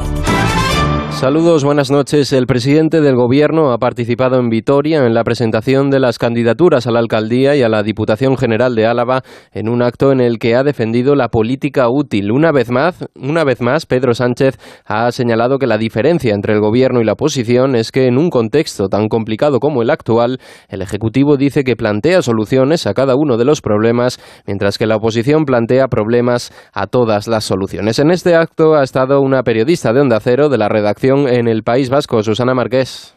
El Gobierno de España va a seguir adelante con su hoja de ruta de aprobar unos impuestos para la banca y las grandes empresas. La promesa la hacía ayer el presidente del Gobierno desde Vitoria en un aviso directo al Partido Popular, a quien Pedro Sánchez acusa de generar problemas a cualquier medida que presente Moncloa. Siento mucho decirles, lo digo con calma, pero con plena convicción, de que el Gobierno de España va a continuar con su hoja de ruta de aprobar unos impuestos para que los que están arriba apoyen a los que están abajo en estas circunstancias tan dramáticas que ha provocado la guerra de Putin en Ucrania. Críticas del presidente al Partido Popular, pero apenas al PNV, con quien los socialistas gobiernan las principales instituciones de Euskadi. Por su parte, el líder de la oposición ha intervenido en un desayuno con empresarios en Montevideo en el marco de su gira por los países de Latinoamérica. Desde allí, Alberto Núñez Feijóo ha querido advertir sobre la política económica que está llevando a cabo el gobierno, una política que ha calificado de ser errática. El líder de los populares también ha querido recordar que España sea el único país de la zona euro que no ha recuperar sus niveles de PIB previos a la pandemia, además de señalar la tasa de desempleo que, según Feijóo, es el doble que la de la media europea. También ha acusado al gobierno de debilidad como consecuencia de los apoyos con los que cuenta Pedro Sánchez para gobernar. Nunca un gobierno, el presidente del gobierno ha tenido menos escaños, eh, eh, su partido, en el Congreso de los Diputados que ahora. y nunca un presidente del gobierno en España ha tenido que tener los socios que tiene en este momento, por una parte la extrema izquierda y por otra parte, desde el punto de vista parlamentario, los socios independentistas vascos y catalanes. Esto ningún presidente del gobierno ha gobernado así jamás y por tanto lo estamos eh, pues padeciendo en una política económica errática y en una política territorial eh, de España francamente preocupante. Cambiamos de asunto. Dos activistas han irrumpido este sábado en el Museo del Prado para sellar sus manos con pegamento a los marcos de los cuadros de La Maja Vestida y La Maja Desnuda de Francisco de Goya. Se trata de un nuevo acto de vandalismo con el que pretendían protestar por el incumplimiento de acuerdos del clima. Los dos activistas de la organización Futuro Vegetal han escrito además entre ambos lienzos la cifra más 1,5 grados. Lo han hecho en referencia al anuncio de la ONU sobre la imposibilidad del cumplimiento del Acuerdo de París. La policía se ha personado inmediatamente en la pinacoteca y ha arrestado a ambas personas, un hombre de 18 años y una mujer de 21. El Museo del Prado ha confirmado que las obras no han sufrido daños, pero sí se han estropeado sus marcos. Carlos Caguaceda es el jefe de comunicación. Los marcos eh, han sido ligeramente dañados en el proceso de, de separación de los activistas, aunque se podrán recuperar. De fuera de nuestras fronteras, les contamos que en Corea miles de personas han salido este sábado a las calles de Seúl para recordar a las víctimas de la avalancha humana que costó la vida a al menos 156 personas el pasado 29 de octubre en una fiesta de Halloween. También han salido a las calles para protestar, entre otras cosas, contra las autoridades a las que responsabilizan de la tragedia. Vine aquí hoy con la esperanza de que la conciencia de la gente haya mejorado y para expresar mis condolencias a las víctimas que deben de sentirse agraviadas en este momento por el accidente. En deportes, Gerard Piqué se ha despedido del Camp Nou con un sentido homenaje con un Fútbol Club Barcelona que queda líder provisional de la liga tras imponerse por 2 a 0 a la Almería. A veces querer es dejar ir, ha afirmado el defensa catalán que recibía un, merecido tributo después de lograr con este equipo una treintena de títulos. A vegades estimar és, de deixar marxar. I una relació de, de amor, de tanta passió entre, entre el Barça i, i jo crec que era el moment de deixar-nos un espai de deixar-nos eh, de, de, de una mica d'aire Hasta aquí la información. Actualizamos en 55 minutos cuando sean las 3 de la madrugada, las 2 de la madrugada en las Islas Canarias. Ya saben que pueden mantenerse informados en todo momento en nuestra página web. Síguenos por internet en ondacero.es.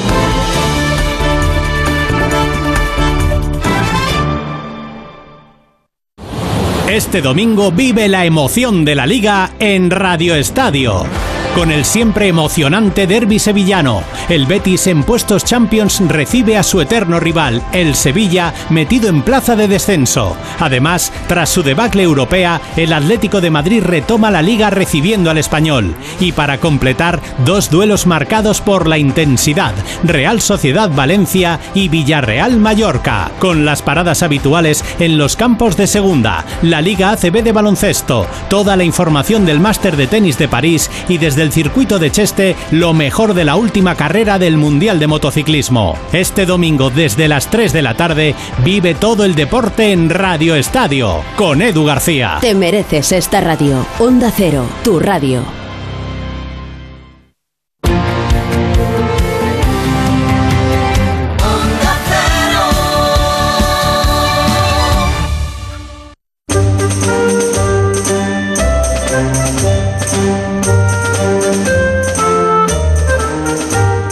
En Onda Cero, La Rosa de los Vientos con Bruno Cardeñosa.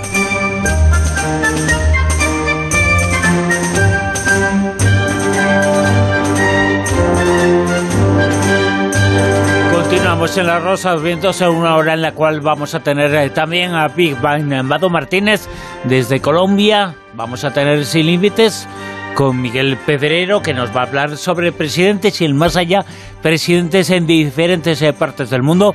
Pero ahora una pequeña pausa hemos hecho con las noticias y vamos a escuchar un poquito más a Fernando Rueda, un poquito más de lo que hay en su archivo, en su carpeta secreta.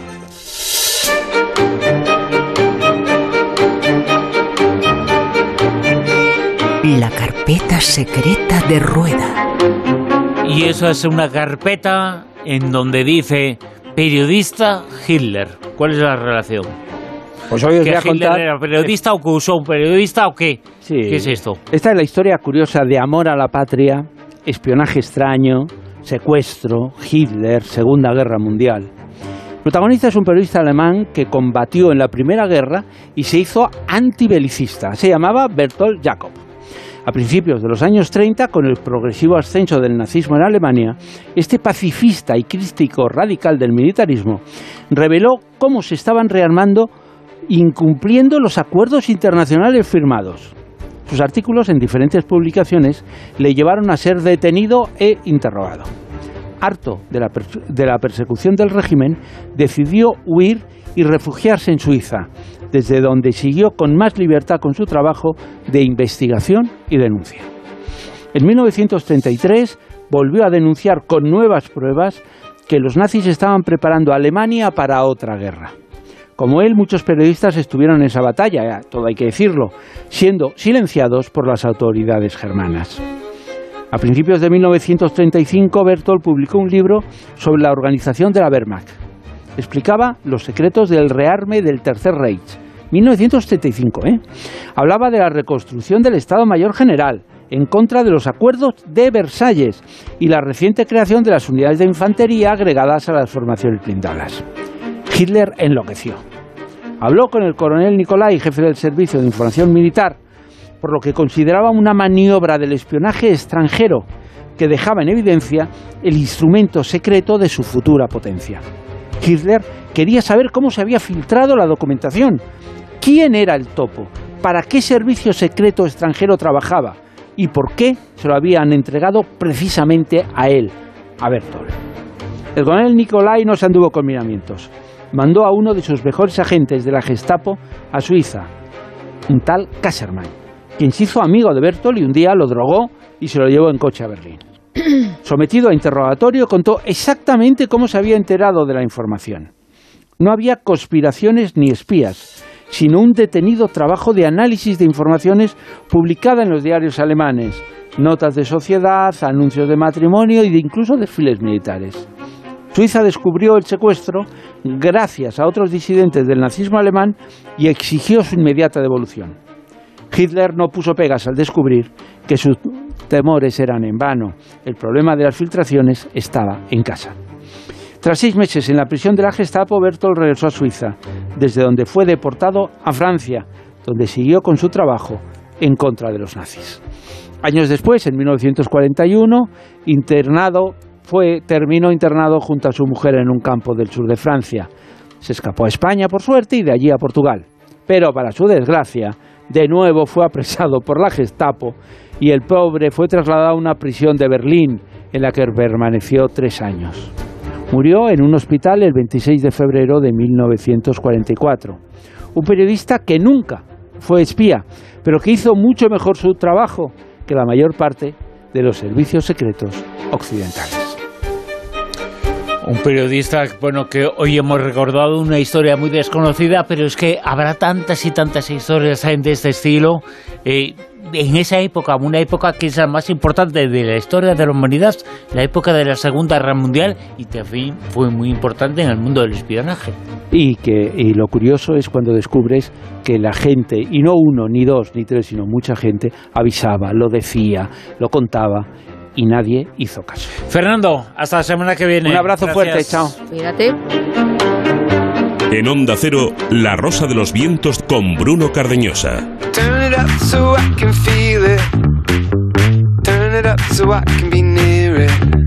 Más pistas eh, para conocer al personaje oculto, al grupo oculto de esta noche. Bueno, tengo que decir que he tenido, pues bueno, que no sé, darle una chuche, cariñitos eh, a Fernando Rueda para convencerle de que me dijera, ¿cuál es el libro? ¿Cuál es el libro que regalamos esta noche del concurso?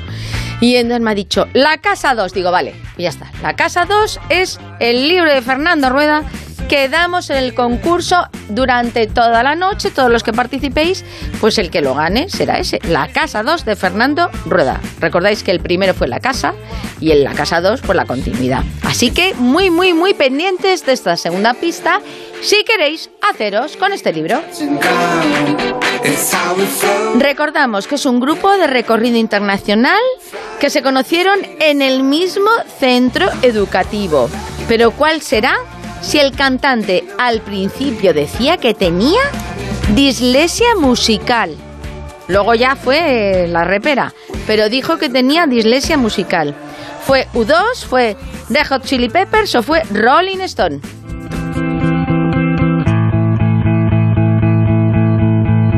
Estamos escuchando a Red Hot Chili Peppers.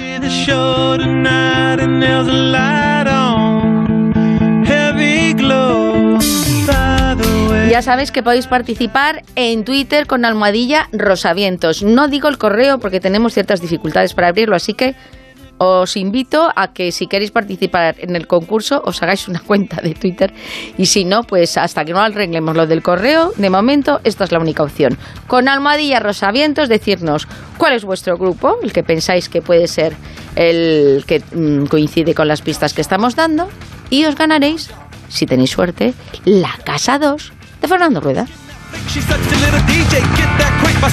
Continuamos en la Rosa Vientos, eh, entramos ya en la frontera de Sin Límites.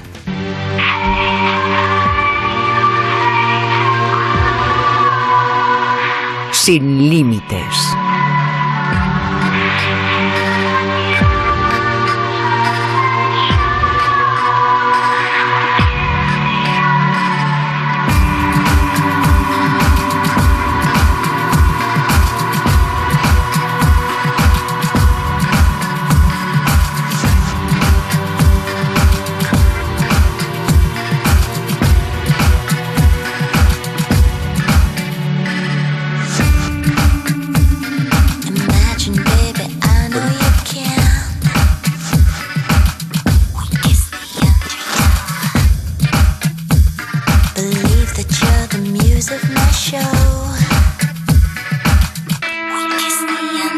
Hablamos eh, de presidentes y el más allá, mucha información eh, relacionada con eh, los presidentes y sus creencias extrañas, esotéricas, mágicas, misteriosas, en Sin Límites, con Miguel Pedrero. Miguel, muy buenas, ¿qué tal? ¿Qué tal? Muy buenas. Hola, Miguel. Bueno, Miguel, es una historia que nos hace pensar, bueno, evidentemente, al frente de los eh, países, sean importantes, no sean importantes, bueno, todos los países son importantes, pero en Estados Unidos, en Francia, en España, en todos los sitios hay una serie de creencias por parte de esos eh, presidentes, pero que influyen en las eh, decisiones que se toman. Sí al fin y al cabo estamos hablando de, personas eh, normales y, corrientes que, no dejan de ser los gobernantes, los, presidentes, que, de pronto se ven en una posición de enorme poder y tienen que tomar decisiones. Y normalmente las decisiones que toman los mandatarios no son entre buenas y malas, sino son entre malas y mucho peor. ¿no?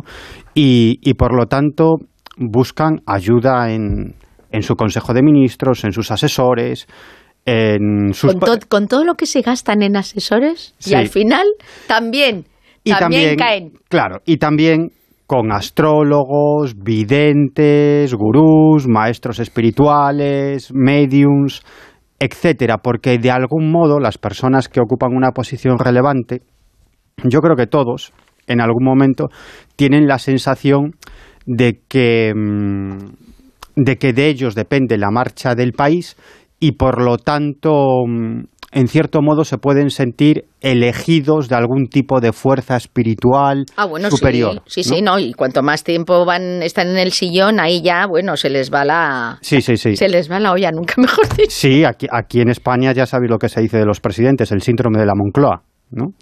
Es decir, que después de unos años en la Moncloa, pues digamos que ascienden a los cielos y se creen que, todas las decisiones que toman y, y, y, todo lo que hacen pues es fantástico y maravilloso y como existe esa tendencia por parte de los asesores y los ministros a hacer la pelota, a decir que bien, que grandes ideas tienes, pues al final se creen que, que todo vale y que, y que tienen ideas geniales, ¿no? Hablamos, eh, vamos a hablar eh, de casos eh, concretos de algunos presidentes. por ejemplo, el francés más importante, yo creo que es el más importante del último pues eh, después eh, de los últimos 30, 40 años, esa Ujú. figura de Mitterrand. Sí. Mitterrand tuvo mucho que ver, pese a su postura que podemos eh, pensar que era ecléctica, que era racional. No, en absoluto. Era una persona con una serie de creencias y que se acercaba mucho al, al mundo del el mediumismo. Hay una serie de fotografías, eh, por ejemplo, yo recuerdo unas fotografías eh, de Mitterrand en Rennes de Chateau, donde supuestamente esa otra historia sobre Jesús eh, de Nazaret, ahí se encontraría Jesús, ahí se encontraría información sobre su relación con María Magdalena. Él fue a esa iglesia, fue a ese pueblo en el sur Sí. de Francia y se dejó fotografiar. Es decir, su mundo de creencias esotéricas no era oculto. Él informaba y era abierto, no se comentaba mucho, pero abiertamente lo decía y abiertamente se podía notar ese mundo de creencias. Pero hay mucho más. Mm. Sí, Mitterrand estaba muy interesado por la vinculación entre la política y el ocultismo y también por la política oculta, subterránea, los grupos de poder, ¿no? Y él los conocía muy bien porque fue presidente de la República Francesa entre los años 1981 y 1995, es decir, durante 14 años. Él falleció en el año 1996, un año después de salir de la presidencia, a los 80 años, de un cáncer de páncreas y, y él durante años, cuando era presidente, utilizó toda clase de fórmulas curativas, terapias alternativas, se sometió a todo tipo de terapias. O sea, que tenía la mente súper abierta para todo. Sí, y que, y que además ante una situación de ese tipo, cuando tienes un cáncer y, y el diagnóstico no es bueno, pues es normal que bueno, que, que acudas sin dejar la medicina oficial, pues que acudas a otras terapias, ¿no? Lo hace mucha gente. Igual lo prolongó también, porque si son tantos años. Bueno, inclu- incluso llegó a traerse, a llevarse a París a brujos y hechiceros africanos para someterse a toda clase de rituales brujeriles para, para curar esa enfermedad y obviamente no lo logró. Murió en el año 1996 a los 80 años. Y unos meses antes de morir dijo, creo en las fuerzas del espíritu, hay algo. ¿no? Eso lo dijo poco antes de, de morir. Pero bueno, lo cierto es que todos sus colaboradores más cercanos y los guardaespaldas coincidían en algo que no tiene nada que ver con lo esotérico y es su ímpetu sexual. Veréis por qué os cuento esto. Él llega a la, a la presidencia de Francia, a la, presiden- a la presidencia de la República, con 65 años, es decir, que no era un niño. ¿no? Sin embargo, y eso es muy conocido, Sí, tenía otra pareja. no, una no, tenía varias. Él llegaba a ver alguna noche a tres mujeres. Es decir, que los guardaespaldas los llevaban a un piso en París. La misma noche. La misma noche. Esa misma noche a otro piso y esa misma noche a otro piso más. A ver a tres mujeres, ¿no? Es decir, que, que tenía muchas relaciones con muchas mujeres. Ah, pero una le echaba las cartas, la otra le escuchaba y con la otra tenía relación. Exacto, sí, siempre estaba...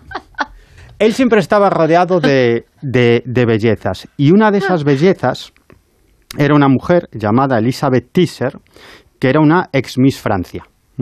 Y, que, y una actriz que acabó convertida en astróloga. Comenzó a interesarse... Anda, mira, o sea que sin saberlo he acertado. Claro, claro, claro. Esta era una, una Miss, una ex Miss Francia, y mm, actriz también, participó en películas, pero al final acabó decantando su vida profesional por la astrología. Y como era muy conocida, pues acabó siendo la astróloga y la vidente de muchos miembros de la Jet Set, ¿no? Y así fue como conoció a, a François Mitterrand, ¿no? Ella siempre negó, que tuvieran una relación sentimental o sexual, ¿no? Ella siempre dijo que en realidad Mitterrand lo que quería era consultarle cuestiones astrológicas, ¿no? Ella publicó unas memorias donde contaba algunas de las conversaciones que mantuvo con Mitterrand, donde le preguntaba sobre toda una serie de cuestiones de política nacional e internacional, pero la prensa no se lo creyó mucho, ¿no? Y recibió bastantes críticas. Entonces, en el año 2000 hizo algo, y es que ella había grabado todas las conversaciones que había mantenido con François Mitterrand. Es decir, era una, una Villarejo en potencia, ¿no? En ese momento. Bueno, en potencia no, una Villarejo real, ¿no? Porque grabó todas las conversaciones que mantuvo con Mitterrand y facilitó esas grabaciones a una revista muy conocida en Francia de gran tirada. Por lo tanto, se publicaron todas las conversaciones y no hubo lugar a dudas. ¿no? Y, por ejemplo, en una de esas conversaciones, Mitterrand le pregunta a esta mujer, en calidad de astróloga, en calidad de astróloga, por cuestiones algunas muy peliagudas de política nacional e internacional. Por ejemplo, llega a preguntarle cuál es el mejor día para empezar el ataque a Irak, el ataque que dio lugar a la Primera Guerra del Golfo, que fue por parte de los Estados Unidos, pero con apoyo de Francia, en la Primera Guerra del Golfo en el año 1991. Y él pregunta a esta astróloga cuál cree que es el mejor día para comenzar la guerra de Irak. Es decir, nadie sabía cuándo se iba a atacar a Irak, ni siquiera si se iba a atacar. Obviamente, Mitterrand ya lo sabía, porque, porque estaba en comunicación con George Bush padre, el presidente de los Estados Unidos, y le preguntaba a esta astróloga cuál era el mejor día. ¿no? Em, le llega a preguntar en otro momento otra cuestión también eh, muy, muy peliaguda. ¿no? Él le llega a preguntar cuál es el mejor día así textualmente, desde el punto de vista astrológico, para convocar el referéndum de la adhesión de Francia al Tratado de Maastricht, es decir, que es el tratado que marca el funcionamiento de la Unión Europea. Pues le pregunta cuál es el mejor día para convocar el referéndum para que saliera al sí, que es lo que él quería, ¿no? Y, luego le preguntaba... que estuvieran los astros propicios, claro. Propicios. Le llega a preguntar también por sus colaboradores, que haga la carta astral de ministros y colaboradores, e incluso se llega a basar en determinadas cartas astrales para elegir a algún ministro y alguno de sus asesores. Le pregunta cuáles son los mejores días para hacer comparecencias públicas y le pregunta cuestiones personales, ¿no? Qué dice la astrología o ella como vidente, cómo ve ciertas cuestiones personales. Por ejemplo, François Mitterrand tenía una hija secreta, ¿no? Que luego salió a relucir y la acabó reconociendo, ¿no? Pero en ese momento era una hija secreta y, sus asesores tenían mucho miedo que eso saliera a la luz, que lo utilizara la oposición porque creían que le podía hacer mucho daño. Luego no fue para tanto. Cuando salió, pues no tuvo mayor repercusión, ¿no? Pero en ese momento los asesores creían que sí podía tener esa repercusión, ¿no? Y entonces le preguntaba a esta vidente cómo debía actuar de cara a su hija, a esa hija secreta, ¿no? Si debía reconocerla, si no debía reconocerla, cómo debía ocultarla, etcétera. Y le encarga los horóscopos, atención, de Saddam Hussein, de George Bush padre y de otros mandatarios antes de tener encuentros con ellos, antes de tener reuniones con ellos, pues él obviamente pedía informes o le entregaban informes los servicios secretos, ¿no? Porque claro, todas esas reuniones del más alto nivel se preparan ¿no? y reciben mucha información los presidentes, pero él también quería saber las cartas astrales. Y, y, bueno, y, a esta mujer, a, Elizabeth Taser, le, preguntaron los periodistas en, en, una ocasión, vale, ¿cómo consiguió ganarse la confianza de Mitterrand? Porque una cosa es que fuera astróloga, ¿no? que fuera una mujer muy guapa, ¿no? con lo cual ya generaba cierta atracción ¿no? por parte de Mitterrand, ¿no? pero ¿cómo se ganó su confianza? Y ella dice lo siguiente, dice que a principios del año 1989 ella le dijo a Mitterrand que la luna llena del 10 de noviembre de ese año, de 1989, marcaría el fin del comunismo. Y curiosamente, el 9 de noviembre del 89, es decir, un día antes, cae el muro de Berlín. ¿no? Y dice que a partir de ese momento, Mitterrand constantemente la consultaba determinadas cuestiones, como digo, de política nacional y de política internacional. O sea, que se la creyó totalmente. Sí, sí, sí, sí. sí, sí. Hablamos ahora de la figura de Nixon y de la guerra de Vietnam, que es uno de los acontecimientos importantes durante el mandato de Richard Nixon.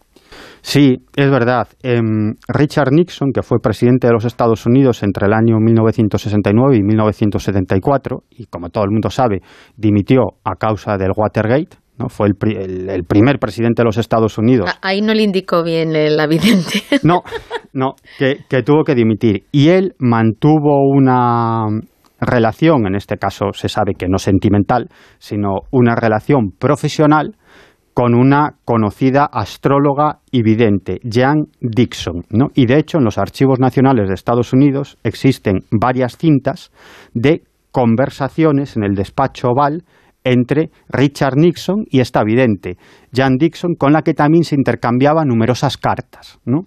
Esta mujer es, eh, era muy conocida, era muy famosa. Sí, digamos eh, que era una especie, salvando la distancia, para que, pero alguien tan relevante, no importante, relevante, eh, como en nuestro país eh, fue en su momento Octavio Cebes o Sí. fue Rapel. Es como si el presidente de España hubiera tenido contactos eh, con Rapel y. Rapel hubiera eh, dicho, o el Marqués de Araciel Sí. encaja más porque el Marqués de Araciel tenía una visión más aristocrática de, de sus relaciones personales. Bueno, pues Jane Dixon era de esos.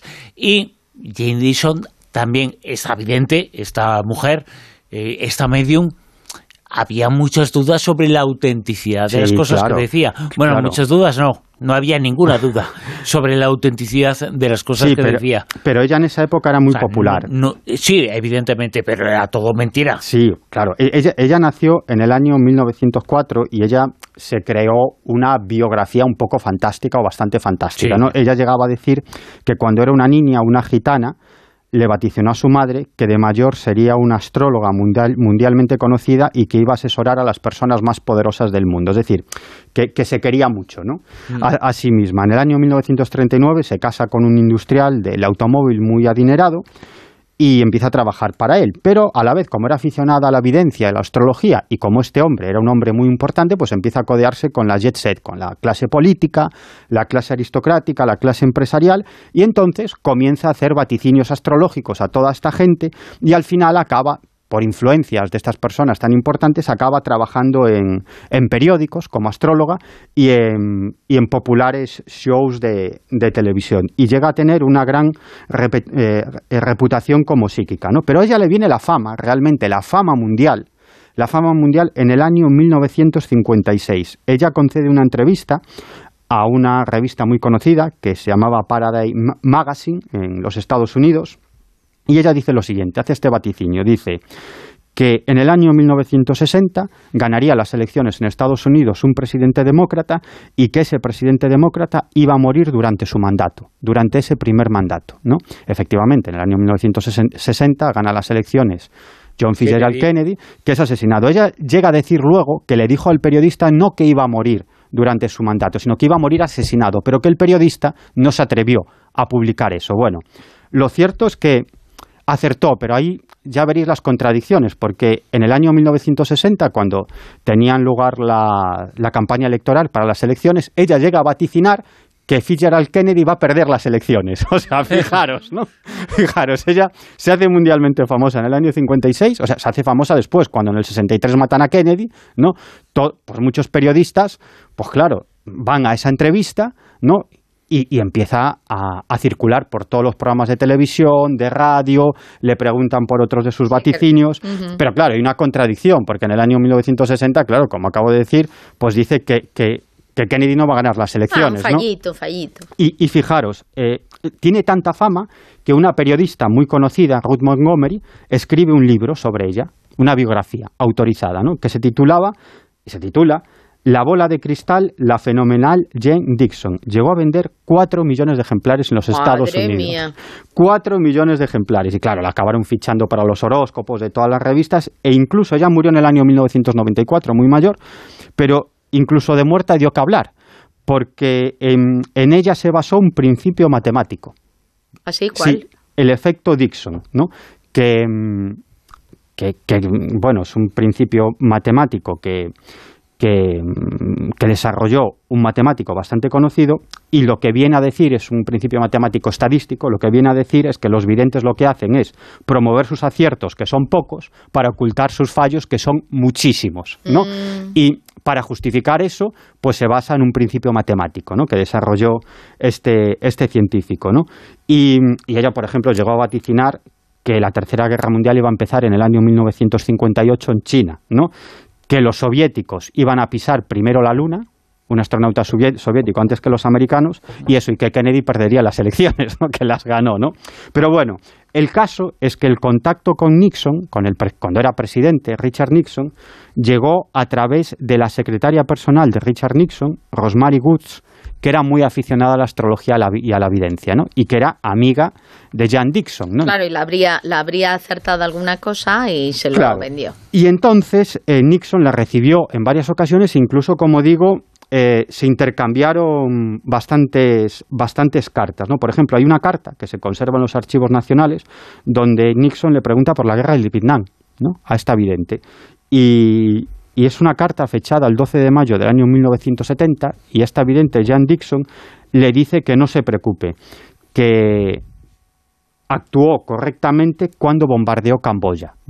Eh, Nixon ordenó bombardear Camboya y eso generó enormes protestas ¿no? de defensores de los derechos civiles, los universitarios, eh, periodistas que fueron muy críticos con él y él estaba mm, muy dolido con eso. ¿No? Y se ve en las conversaciones que mantiene con Jan Dixon que le pregunta a Dixon sobre qué ve en la calle, ¿no? no tanto a veces como astróloga, sino como persona que está por la calle, ¿no? ¿Qué es lo que ve? Y sobre todo qué piensan los jóvenes y qué pensaban los universitarios, que él los veía como unos revolucionarios que no sabían cómo funcionaba la política internacional, ¿no? Y él se veía en esas conversaciones muy muy afectado y Jan Dixon le llega a decir le llega a decir, no te preocupes, ¿no? Porque ahora tienes una gran contestación pública, ¿no? Sobre todo por parte de los jóvenes, pero la gente acabará comprendiendo que las elecciones que tú has tomado en la guerra del Vietnam y bombardeando Camboya eh, son las correctas y vas a ser reelegido en el año 1972 con bastante diferencia, efectivamente. ¿no? Richard Nixon ganó la reelección en el año 1972. En otras ocasiones, está evidente, Jan Dixon le advierte sobre gente que tiene a su alrededor asesores y que en realidad son agentes dobles del KGB. No, le llega a decir, cuidado con estos que están trabajando para los enemigos. Incluso le llega a decir en otra ocasión que el secretario del Tesoro de los Estados Unidos, es decir, lo que aquí podría ser el ministro de Economía, iba a sufrir un paro cardíaco próximamente. ¿Y lo tuvo? No, no lo tuvo. Ah. Pe- pero le dijo que no había que decírselo porque eso iba a ser peor. ¿no? Entonces, bueno, no sé si se lo dijeron o no se lo dijeron.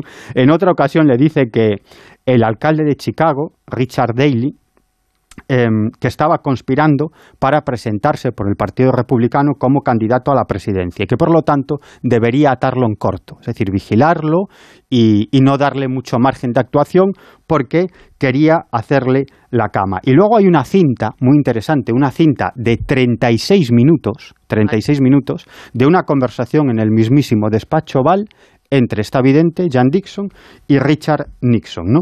Además, em, la vidente entra diciendo, he llegado tarde, presidente, le dice, he llegado tarde porque estaba todo el mundo protestando contra la guerra de Vietnam ahí fuera, sobre todo jóvenes, y yo les he dicho a todos ellos que están muy equivocados, que tú eres un elegido de los cielos, ¿no? Y él dice, como un poco escéptico, dice, vale, vale, muy bien, muy bien. Él ahí se ve eh, muy dolido, muy cabreado, eh, ella le dice que los astros lo que indican es que debe ser fuerte con sus políticas, que debe llevar a cabo su política exterior y su política en la guerra de Vietnam, que no debe hacer caso a las críticas dentro de su gabinete y que, y que debe tirar para adelante. Incluso en un momento determinado le dice, no, no, yo soñé contigo. Le dijo, en el año 1949 yo recibí, año 1949, ¿eh? Ya, ya, ya, y estábamos en el setenta y tantos, ¿no? Y dice, yo recibí una inspiración y me habló de ti, que ibas a ser un elegido de Dios para salvar Estados Unidos del caos y del comunismo. E incluso le llega a decir en esa conversación un nombre propio, Paul Nietzsche. Paul Nietzsche en ese momento era el negociador de los Estados Unidos en los acuerdos de control de armas nucleares con los soviéticos y le dice, no te fíes de él porque es prosoviético, ha sido tocado por el KGB y está colaborando demasiado con los soviéticos, no te, te fíes demasiado de él. Y al final, cuando están terminando, le dice, bueno, le dice Jan Dixon, dice, creo que puedo hacer algo por ti, para recibir, para que sigas recibiendo apoyos, ¿no? Dice que ella tenía mucho contacto con grupos muy importantes de estudio de la Biblia, ¿no? Y llega a decirle que va a hablar con los líderes de esos grupos de estudio bíblico para que apoyen a Nixon en esos momentos tan difíciles donde tenía tanta contestación en la calle y en los medios de comunicación por su política exterior. Hablando de la Biblia, la Biblia habla mucho de Dios, evidentemente, y había un presidente norteamericano que hablaba con Dios. Bueno, efectivamente. Y, y dejó alguna tierra como la Biblia. Sí, bueno, eh, eh, bueno, estás hablando de George Bush hijo, Sí. ¿no?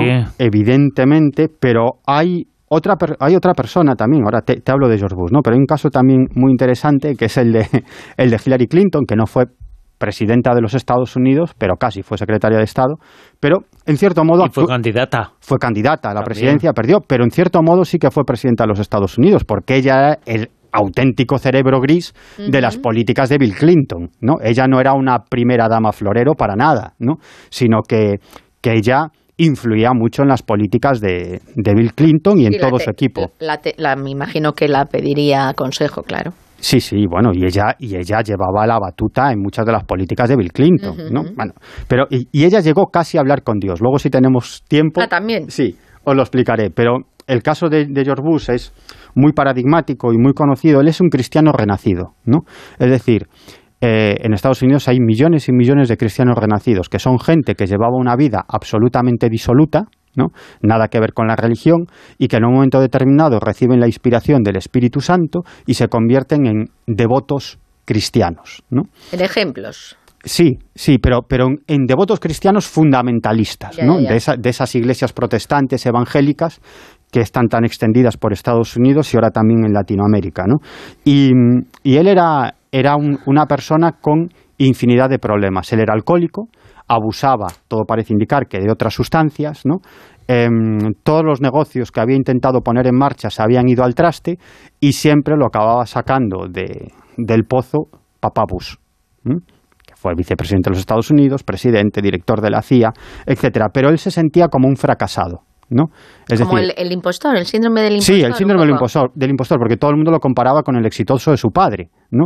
Y entonces él estaba muy mal. Y mm, a los 40 años, un amigo de juergas, que se llamaba Bob Evans, ¿no? decide llevarlo a un grupo de estudio bíblico, ¿no?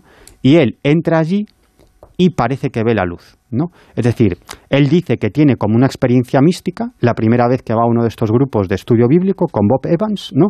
Y Bob Evans era otro exalcohólico, ¿no? que se había convertido en un cristiano renacido. Bueno, cuando George Bush llega a la presidencia de los Estados Unidos, le da un cargo a Bob Evans, nada más y nada menos que secretario de Comercio de los Estados Unidos. ¿no? Es decir, ese, ese amigo que, que lo salvó. Pero él luego tiene un encuentro personal en el rancho de la familia Bush con Billy Graham.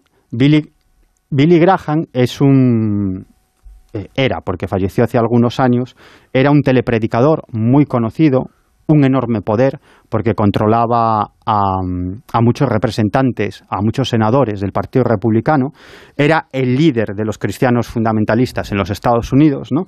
Y él tiene una conversación con Billy Graham y es Billy Graham el que lo convierte, ¿no? Es decir, incluso hay como una especie de bautismo donde George Bush llega a decir en un libro, porque él publicó un libro donde cuenta sus experiencias de superación personal y sus experiencias místicas y religiosas, y él dice que recibió un mensaje de Dios.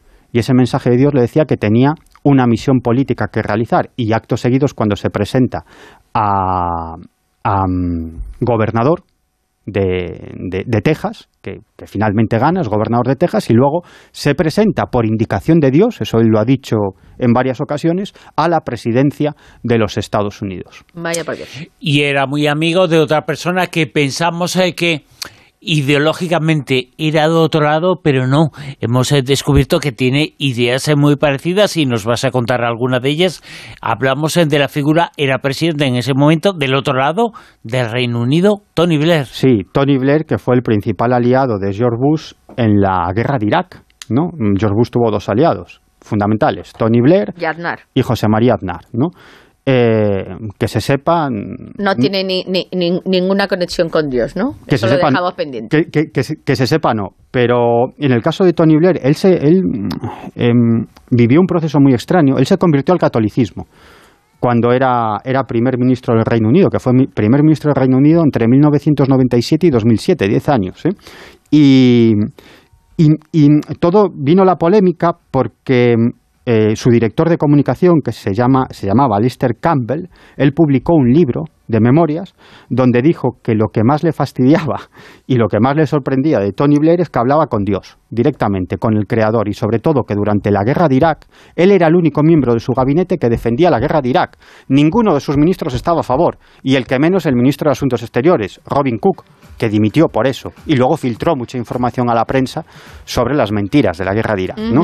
Pero él decía que, que esa era una guerra justa porque se lo había dicho el mismísimo creador del universo, Vaya. Dios. Y él, cuando tomaba decisiones importantes sobre la guerra de Irak para apoyar a George Bush, que también hablaba con Dios, y Dios también le decía que la guerra de Irak era justa, esta es una historia que habría que ahondar mucho en esta historia, ¿no? Como los dos tipos que, que, que, que, crearon, que pusieron en marcha la guerra de Irak, resulta que los dos hablaban con Dios y Dios le decía que era una guerra justa, ¿no? Es decir, él se encerraba en su despacho, hablaba con Dios y luego tomaba las decisiones. Sin límites en los presidentes y el más allá con Miguel Pedrero. Miguel, muchas gracias, hasta mañana. Venga, hasta la próxima, chao. Gracias. En Onda Cero, La Rosa de los Vientos. Our whole universe was in a hot, dense state that nearly 14 billion years ago expansion started. Wait, the earth began to cool, the autotrophs began to drool, Neanderthals developed tools, we built a wall. We built the pyramids, math, science, history, unraveling the mystery that all started with a big bang. Brilliant. Big Bang Mado. Como es arriba, es abajo y como es aquí, en España es en Colombia, lo vamos a saber hoy.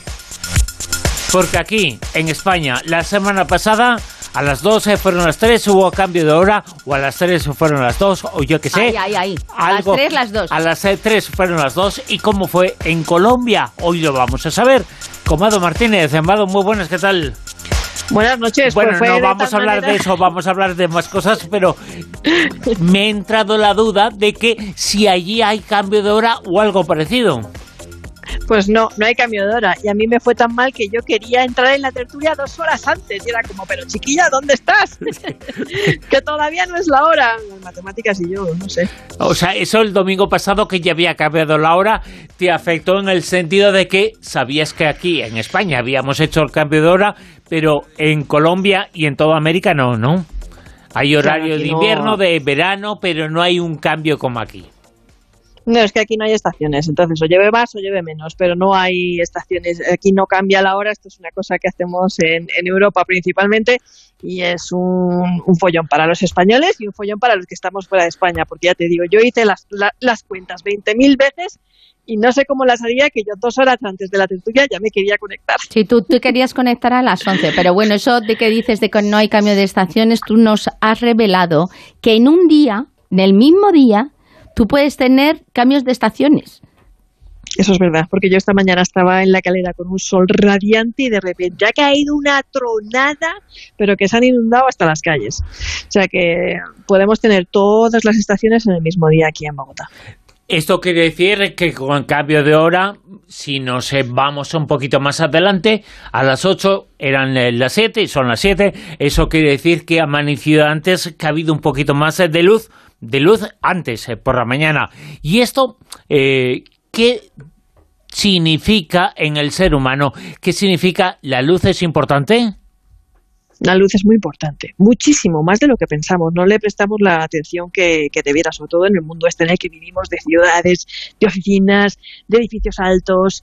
No sé, yo creo que entramos a trabajar antes de que salga el sol y salimos cuando ya, ya se ha puesto. Hay personas que ni siquiera ver la luz del día a lo largo de, de su jornada laboral. Parece como si hubiéramos vuelto a la época de las cavernas, todo el día metidos en la cueva, cuando lo cierto es que la luz solar es de vital importancia para nuestro bienestar físico y mental. Alguna vez hemos hablado de esto, pero hoy vamos a ahondar sobre todo en los peligros de vivir sin luz solar. Muy bien. Los peligros de vivir sin luz eh, solar, eh, la luz eh, natural, pero eso puede alterar, el no tenerla, puede alterar un poco lo que se llama, quisiera saber qué son, ¿no? Porque tiene mucho que ver con la luz en los ciclos eh, circadianos. Esa palabra que cada vez más eh, estamos aprendiendo un poquito qué es lo que es, aunque todavía no lo tenemos muy claro, es el reloj biológico, los ritmos circadianos, que tiene que ver. Bueno, pues en los años 60 se realizaron varios experimentos en Francia con el fin de medir los efectos de la falta de luz. Y vamos, esto era cruel, pero también se ha hecho recientemente. Se encerraba la gente en cuevas donde los seres humanos dormían durante muchísimas horas o durante poquísimo tiempo sin que pudieran apreciar la diferencia. Es decir, no, no sabían si habían dormido mucho, si habían dormido poco, presentaban alteraciones del estado de ánimo, depresión. Algunos, de hecho, tuvieron que abandonar el experimento porque, porque no lo pudieron soportar. Y recientemente ha habido otro experimento, aunque yo esto más que experimento lo llamaría show, que fue el Deep Time, que mantuvo a 15 personas en una cueva del Pirineo francés sin luz. Esto además creo que lo hablamos en la tertulia, sobre 40 días con efectos devastadores, porque perdieron la noción del espacio, del tiempo, además en condiciones extremas, 10 grados, una humedad del 100%, sin contacto con amigos, familiares, nada de móviles, ni de redes, ni de TikTok. Esto fue ya digo, más espectáculo que otra cosa, pero sirvió para poner en evidencia que la ausencia de luz hace que perdamos la noción del tiempo, por no hablar de la deficiencia de niveles de vitamina D y lo que eso significa para nuestro organismo. Por eso, por eso en invierno somos más proclives a enfermar, porque el sistema inmune no trabaja igual, hay más desórdenes metabólicos. Yo siempre recuerdo la época que estuve viviendo en Londres como una de las más negras de mi vida en todos los sentidos de la palabra. Vamos, eh. yo, yo no sé si os acordáis de un capítulo de Doctor en Alaska en el que Walt, que es un trampero, anda súper deprimido porque ha llegado la época invernal y latitudes donde apenas hay un rayo de luz en invierno, y además durante meses. Y le recetan una pequeña diadema con una durante lamparita meses, a la- eh, durante todo el año. Ahí no llega la luz Pero nunca. sí. Que yo he estado y lo conozco el sitio. Y fíjate en Finlandia con el sol de medianoche, Claro. que estás constantemente de noche, es un horror. Sí, sí, bueno, lo que pasa que eh, los finlandeses ya están súper acostumbrados. pero Claro, vamos, claro. eh, lle- llévate a una alicantina allí. La receta- o a Sí, Londres, ¿no? Claro, o a Londres. A este hombre a Walt le recetan una pequeña diadema con una lamparita que ha de llevar puesta en las horas del día como forma de terapia o lumin- luminoterapia. Es como un frontal que llevas ahí en la frente, te va alumbrando en la zona de los ojitos un poco. Son unas lamparitas especiales que cualquiera puede encontrar por internet. A mí me la recomendó una vez una amiga mía psiquiatra durante un invierno y la verdad que a falta de luz pues me vino bien tenerla prendida durante unos minutitos en el despacho cada día. De todas formas, fíjate, yo el otro día estuve mirando un artículo que, al igual que tú has estado comentando ahora de lo de la investigación de la cueva y lo que estamos hablando de los, de los ritmos circadianos, por lo visto, eh, se está ahora confirmando, que yo no sé eh, hasta qué punto ya se sabía, que dentro de interno de nuestro cuerpo, nuestros tejidos, nuestros órganos, tienen también un, un reloj, un reloj biológico circadiano, que por eso es importante el intentar dormir de noche, porque no te recuperas ni te renuevas igual a si duermes de día o tienes un cambio, pues eso, a la hora de, de- hacer un sueño normal.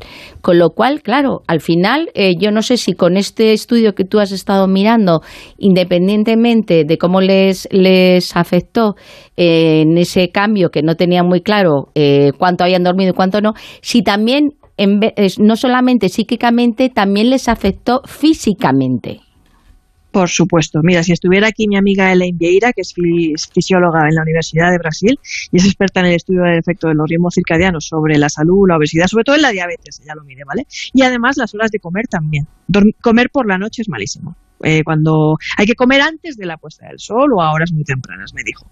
Bueno, pues ella que es experta en estos temas de los ritmos circadianos, la diabetes, la obesidad, la salud, el cáncer y mil cosas más, nos diría que el reloj biológico es sagrado, de verdad, y que el organismo humano necesita la luz solar para poder cumplir sus funciones de forma normal. O sea, cualquier alteración nos rompe, pero literalmente, esos ritmos biológicos. Y exponer nuestro organismo a la luz del amanecer y el atardecer, me dijo, favorece el equilibrio orgánico. Lo ideal, para que nos hagamos una idea, lo ideal sería dormir en total oscuridad y que nos despertáramos con la luz del amanecer, es decir, que por las mañanas dejáramos que la luz del sol entrara por la ventana y nos despertara. Yo entiendo que en lugares donde la contaminación lumínica obliga a bajar las persianas, pues sería útil tener un sistema automático para que se subieran al amanecer, ¿no? Y luego está el tema de la luz azul, que al enemigo de la falta de luz solar hay que sumarle el enemigo de la luz azul.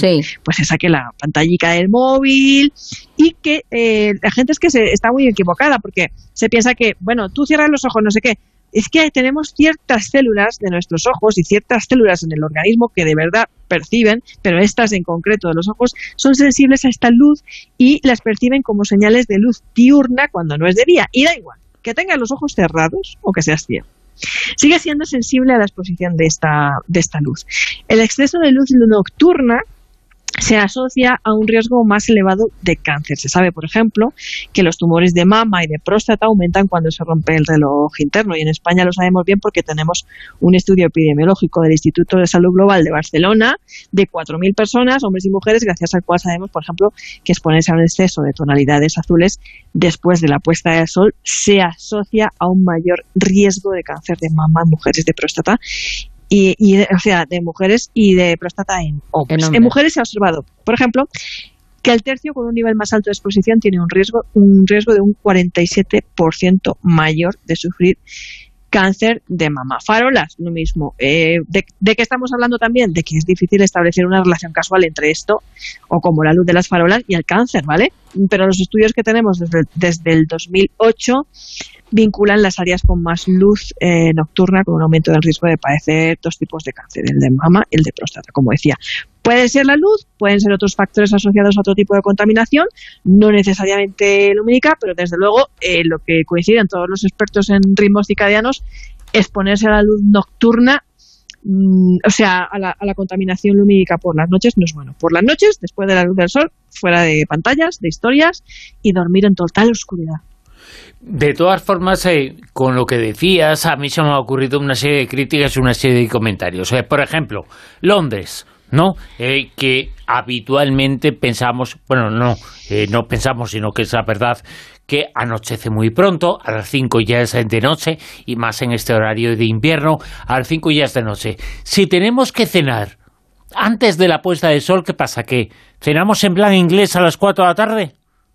O en Londres cenan a las 6 de la tarde como máximo. Pero es que también... Qué, bonito, ¿no? Eh? Qué, qué, bonito, están estirando la vida, estirando y tirándola un poquito. Pero te voy a decir una cosa, aquí en Colombia amanece súper temprano. Es cierto que eh, anochece también muy temprano, pero es que aquí la gente se levanta a las 5 de la mañana, Bruno. Entonces eso también es disfrutar la vida, porque a las 5 de la mañana sale un sol, que es que a esa hora en, España las calles no están puestas, yo lo entiendo. Eh, eh, mira, yo por ejemplo cuando salgo de aquí en el metro, que normalmente la gente que me encuentro se acaba de levantar, yo no, eh, yo me acuesto, me acostaré después, yo llego por la noche, ellos están por la mañana, no veo mucha felicidad, ¿eh? En las caras.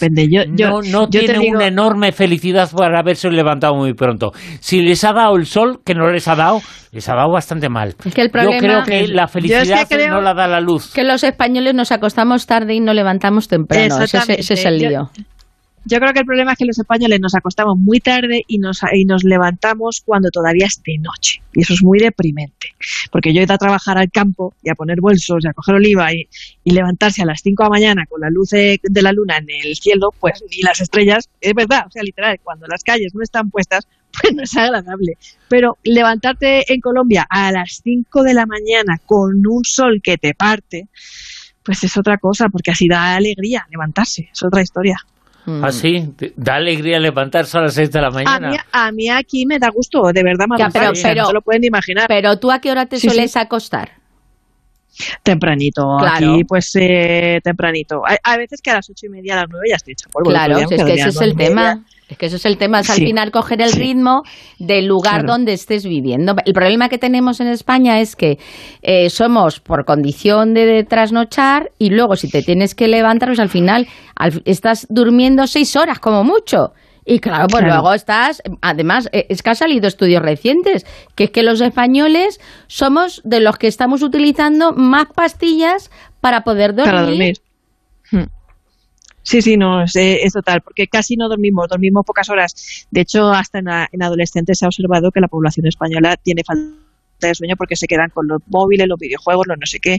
Y luego, pues claro, te tienes que levantar a las entonces de la mañana. es de la luz solar. El problema entonces es otra serie de cosas, no de la luz solar.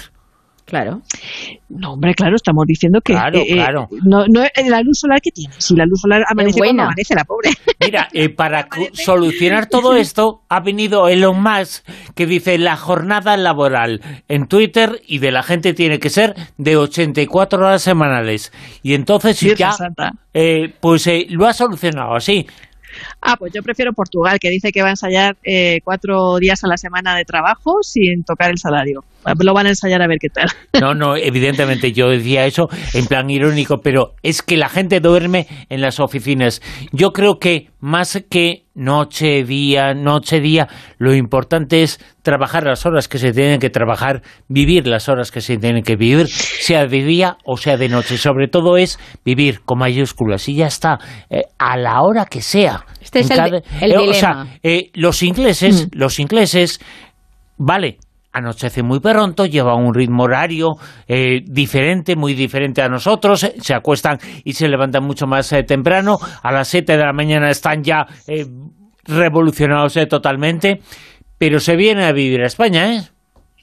Cuando pueden, cuando pueden. porque hay más luz, tú lo has dicho. Claro. Porque en España hay más horas de luz. De todas maneras, yo creo que también que uno de los grandes problemas que tenemos en España, aparte de que nosotros no vivimos en nuestro horario, vivimos con el horario alemán desde la época de, de Franco, nosotros deberíamos tener el horario inglés, una hora menos, como en Sí, Canarias. teníamos que tener creo- el horario de Canarias cuando decimos una hora menos en Canarias. eh, pero seguramente Esa es la- ellos la tienen el horario más eh, normal eh, o, o más eh, natural, digamos. Y sobre todo la luz Sí, que hay en esto- Canarias, querida ves, y, y además que esto provoca que en verano en lugares como Galicia a las 11 de la noche sea de día.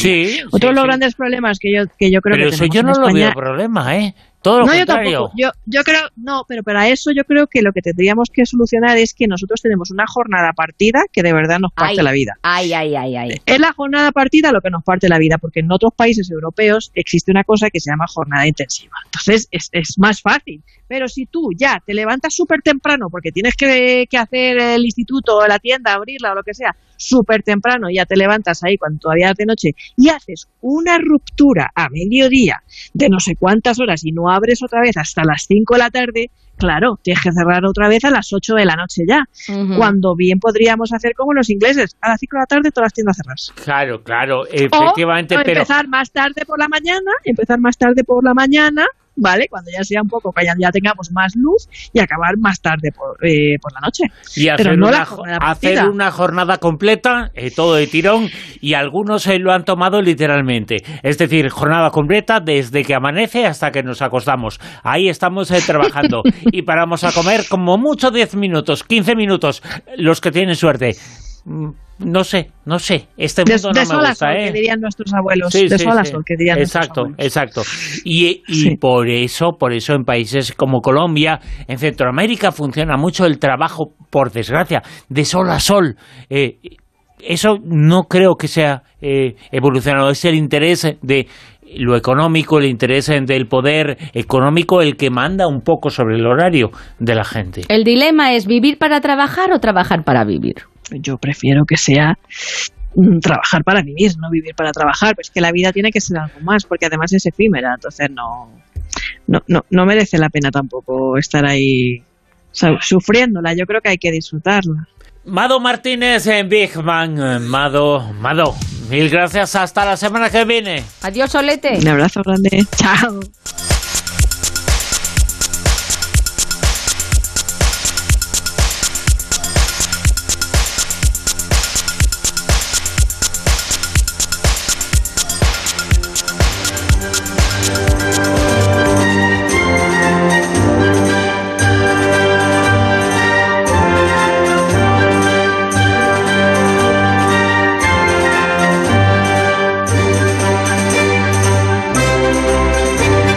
Actualidad y las noticias en Onda Cero llegan ya mismo y después eh, continuamos en La Rosa de los Vientos hasta las 4 de la madrugada en la sintonía de Onda Cero.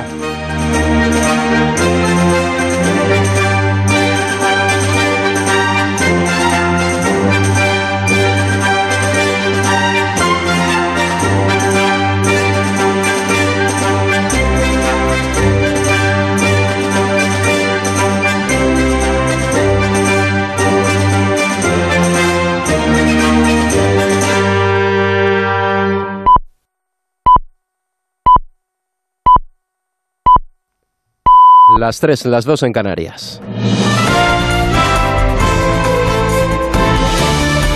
Noticias en Onda Cero. ¿Qué tal? Buenas noches. Después de que dos activistas hayan pegado sus manos a dos cuadros de Goya en el Museo de Prado, la policía les ha intervenido un mapa de la pinacoteca con indicaciones de seguridad, además de pintura y pegamento. Tanto el hombre de 18 años como la mujer de 21 han sido detenidos por alteración del orden público y por daños. Ambos pasarán ahora a disposición judicial tras haber declarado en comisaría. Informa José Manuel Gabriel. Tan solo unas horas permaneció ayer tarde cerrada la sala del Prado donde se exponen las majas de Goya, lo suficiente para cubrir con pintura la pintada realizada por los activistas en la pared y practicar un primer examen a las obras, un análisis que revelaba que los lienzos no han sufrido desperfectos, pero los marcos sí resultaron ligeramente afectados por el pegamento empleado en el ataque vandálico, sobre todo el marco de la maja desnuda. Los dos responsables permanecen detenidos en dependencias policiales y serán puestos mañana a disposición judicial. Son dos españoles, hombre y mujer, que portaban un documento con un mapa de la pinacoteca e indicaciones de seguridad, pintura y pegamento. De la política les contamos que el ministro del Interior, Fernando Grande Marlasca, ha afirmado que no tiene ningún inconveniente en comparecer en una comisión de investigación para aclarar lo ocurrido en el asalto a la valla de Melilla el pasado mes de junio. Unidas Podemos y sus socios del gobierno de coalición, como Bildu, Esquerra o Más País, pedían el jueves por segunda vez en la creación de una comisión de investigación en el Congreso para esclarecer lo ocurrido. Marlasca ha insistido en que él es el máximo responsable de lo acaecido en Melilla, pero también le manda un mensaje al Partido Popular mientras que muestra su satisfacción por el apoyo del presidente del gobierno. Es una satisfacción contar con la confianza del presidente del gobierno. Pero por favor que dejen a la Guardia Civil tranquila, incluido el Partido Popular, porque la Guardia Civil actuó en términos de legalidad y proporcionalidad. Desde el Partido Popular, la secretaria nacional de Interior y diputada en el Congreso ha exigido al ministro del Interior que dé explicaciones detalladas sobre lo ocurrido. Ana Vázquez ha señalado además que el asalto a la valla fue una humillación para España, de la que a su juicio son responsables tanto el ministro como el presidente del Gobierno. El partido Vox va más allá. Eurodiputado y vicepresidente del partido, Jorge Buxadé, exige directamente la dimisión de Marlasca y la solicitud de un referéndum sobre el control de la inmigración.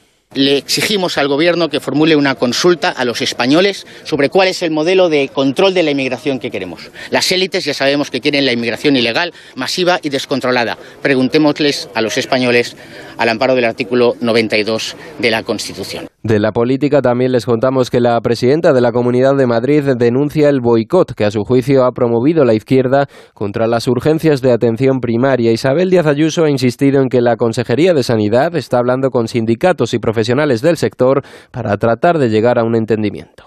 Esto es lo único que está sucediendo en la izquierda en Madrid en estos últimos días que anda furibunda intentando una y otra vez boicotear los servicios públicos de todos.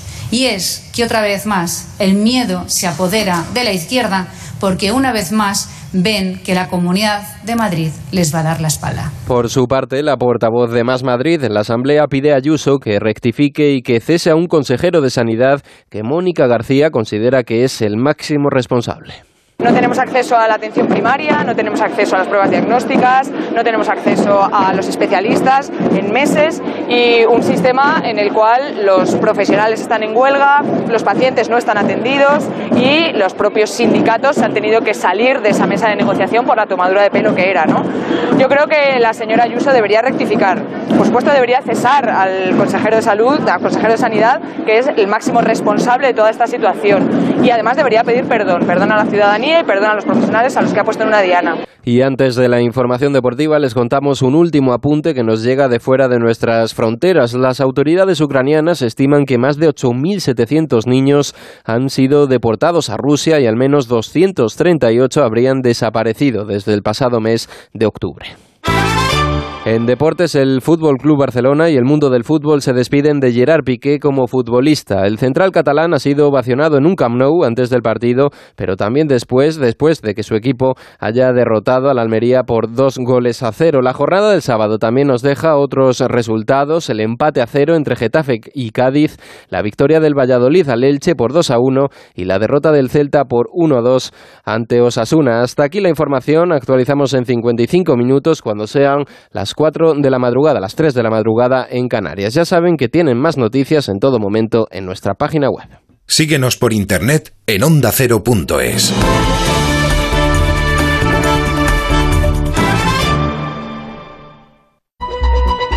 Da gusto levantarse los fines de semana. Buenos días. Buenos días, de luz y de color. Jaime Cantizano sabe transmitir su sonrisa y optimismo. De calidad de vida sabe mucho Fernando Eiras. De aquí solo podéis ir para arriba, a ver qué nos con el resto del programa. Lo he dejado.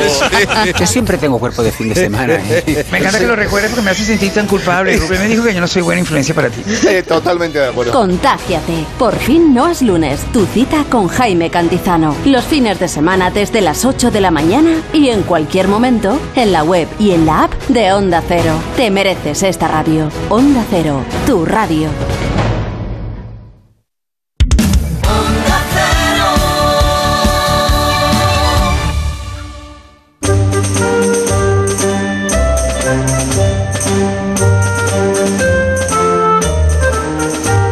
En Onda Cero, La Rosa de los Vientos con Bruno Cardeñosa.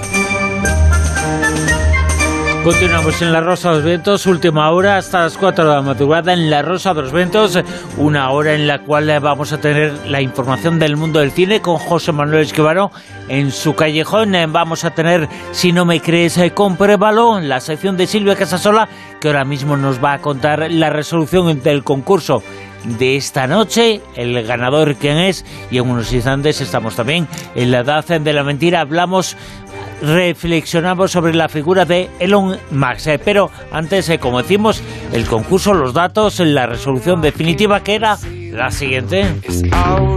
Pues como decíamos al principio, la música es muy importante porque es el lenguaje más internacional, es el recuerdo más persistente para nuestro cerebro y también pues amansa a las fieras.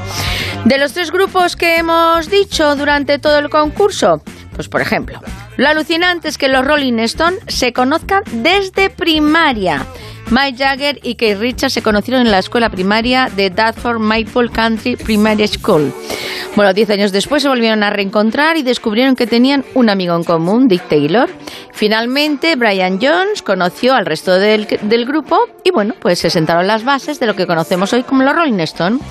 Y a día de hoy, los Stones siguen encima del escenario diciendo que es su último concierto y ya van por el sexagésimo año de su fundación. Los Red Hot Chili Peppers pues se conocieron en el instituto. El nombre original era muy rarito. Tony Floyd, I'm Mary Cosley, Majestic Master and My Hand. Bueno, menos mal que lo cambiaron. Desde los primeros días de la escuela secundaria pues hubo cambios en la formación y en este tiempo han, acumulado seis premios Grammy y vendido más de 80 millones de discos en todo el mundo. Ya es nada. ¿Y quiénes son los protas de la noche? Pues son Udos. Los Udos se conocieron a través del tablón de anuncios en el instituto donde estudiaban. Igual que los Red Hot Chili Peppers, también en el instituto. Pero en 1976, un alumno de la Mount Temple Comprehensive School que se llamaba Larry Mullen Jr., que se llama, pues puso una nota en ese tablón y él buscaba gente porque quería hacer una banda. Y respondieron seis estudiantes. Uno de ellos fue Paul Hewson, Bono, David Evans, conocido como The Age, Adam Clayton, el hermano mayor de Age, y Dick Evans. Y el mismo, pues esto, el que estamos llamando, Larry Mullen, que le llaman Mullen Jr. Bueno, y el resto ya es historia, una carrera mundial, han ganado múltiples premios Grammy y muchísimos más premios en todo el mundo. ¿Y por qué es un poco noticia? Pues porque Bono acaba de publicar sus memorias donde cuenta todo, todo, todo, todos los comienzos, todos los comienzos deudos. Así que los que seáis fans os va a encantar. ¿Y quién es el ganador o ganadora de esta noche? Recordamos que se lleva La Casa 2, el libro de Fernando Rueda, y yo no sé si es ganador o ganadora, porque es WOA arroba un, umita errante. Humita errante, perdón, humita errante, con lo cual seguro que es amigo de Manuel Caballán. Así que, humita errante, te damos la enhorabuena y por favor envíame a través de Twitter tu dirección en un mensaje privado y te llegará este libro de Fernando Rueda firmadito por él. Así que nada, felicidades. En Onda Cero, La Rosa de los Vientos.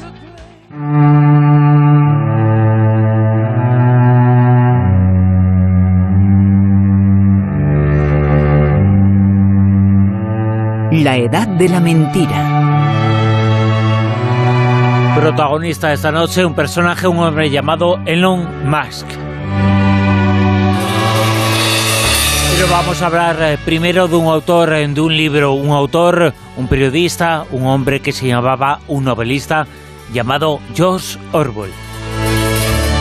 En 1948 publicó un libro titulado 1984. Un libro en donde se habla del gran hermano que todo lo ve, que todo lo vigila, que todo lo controla. La tecnología puesta al servicio del control de los ciudadanos. Para conseguirlo cambia la historia. Y para cambiar la historia, usa el lenguaje. Un lenguaje que a él le dijo, le hizo decir, entre otras cosas, esa frase es una frase conocidísima de guerra es paz. Un lenguaje que se pervierte gracias al uso de algunas palabras, gracias a su doble significado. Hoy Elon Musk ha publicado lo siguiente en Twitter. Ha dicho que Twitter tiene un fuerte compromiso en la moderación de los contenidos. Esa palabra inglesa también se puede pervertir eh, porque moderar puede significar regular o moderar también puede significar ser un poco menos radical.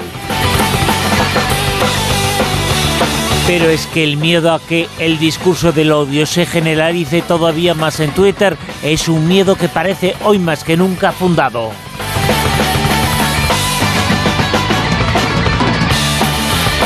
Él, este personaje ha sido protagonista absoluto de la información. Eh, su compra de Twitter después de un año anunció una serie de cosas al principio y esta semana se ha confirmado esa compra de Twitter. Le ha costado 44 mil millones de dólares. Y cueste o no cueste eso, lo cierto es que está poniendo la red social más influyente del mundo patas arriba.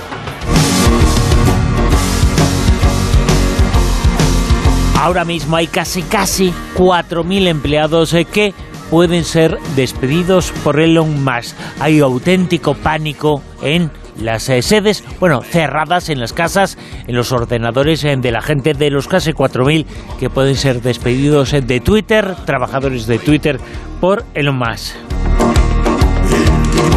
Es un personaje de película, es un personaje casi de reflexión filosófica sobre este tipo de individuos que se creen un poquito, un poquito Dios. Hemos eh, preguntado a especialistas en este tipo de individuos. Por ejemplo, hemos encontrado a Francisco Martorell Campos, que es doctor en filosofía, que nos habla sobre el futuro, sobre la utopía y también sobre la distopía. Él es autor de un libro titulado Contra la distopía y nos decía lo siguiente. Los despidos de Twitter no deberían sorprender. Eh, al fin y al cabo encajan como un guante con la ideología soterrada de Elon Musk. Esa ideología es el anarcocapitalismo, una tradición muy potente en Estados Unidos que hoy domina el entorno de Silicon Valley. El sueño anarcocapitalista por antonomasia es eh, el fin de los países y de los estados. Organizar las sociedades en torno a los principios empresariales de competitividad y beneficio. La hostilidad hacia los gobiernos y las regulaciones se realizan en nombre de la libertad, entendida también en términos de, de libre empresa.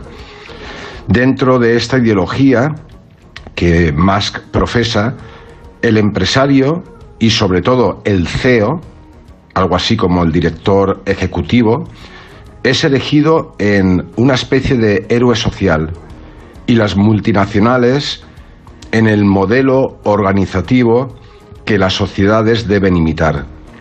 De telón de fondo encontramos a pensadores como Ayn Rand, según la cual el egoísmo es la virtud máxima y el amor al prójimo algo inmoral. El resultado final de todo esto es que Musk milita en colectivos que defienden una utopía anarcocapitalista donde los estados se convierten en sociedades anónimas y una oligarquía elitista de CEOs dirige la civilización y nos sitúa en este estadio a personajes eh, como Elon Musk, personajes eh, que pueden ser importantes en esta clasificación que nos presentaba el filósofo, el doctor en filosofía, insistimos, autor del libro Contra la distopía, Francisco Martorell Campos. Se ven a sí mismo como los salvadores de la humanidad, como los creadores de tecnologías emancipadoras a diferencia de los tecnócratas utópicos del pasado, Los tecnócratas utópicos de hoy día, entre ellos Elon Musk, abominan del ideal de igualdad. La fantasía de Musk de colonizar Marte se inscribe en este movimiento utópico. En Marte, dice Musk, eh, no se reconocerá la autoridad de ningún gobierno terrestre y reinará la absoluta libertad. Esta absoluta libertad es precisamente el valor originario que Musk quería imprimir en Twitter. Ahora parece que da marcha atrás vistas las reacciones en contra y vista la gran cantidad de gente que defiende la necesidad de regular eh, el tono de los mensajes que se difunden en esa red social. La conclusión de todo esto es que mientras nosotros nos atiborramos de distopías, Elon Musk y los suyos planifican y financian la creador de su utopía tecnocrática empresarial. Eh, obviamente, si esta utopía llegara algún día a realizarse, sería vivida por la mayoría de la gente, sería experimentada como una distopía. Utopía, distopía, en las últimas horas eh, hay una fuga importante de anunciantes en Twitter que tienen un poquito miedo ante todo lo que está ocurriendo.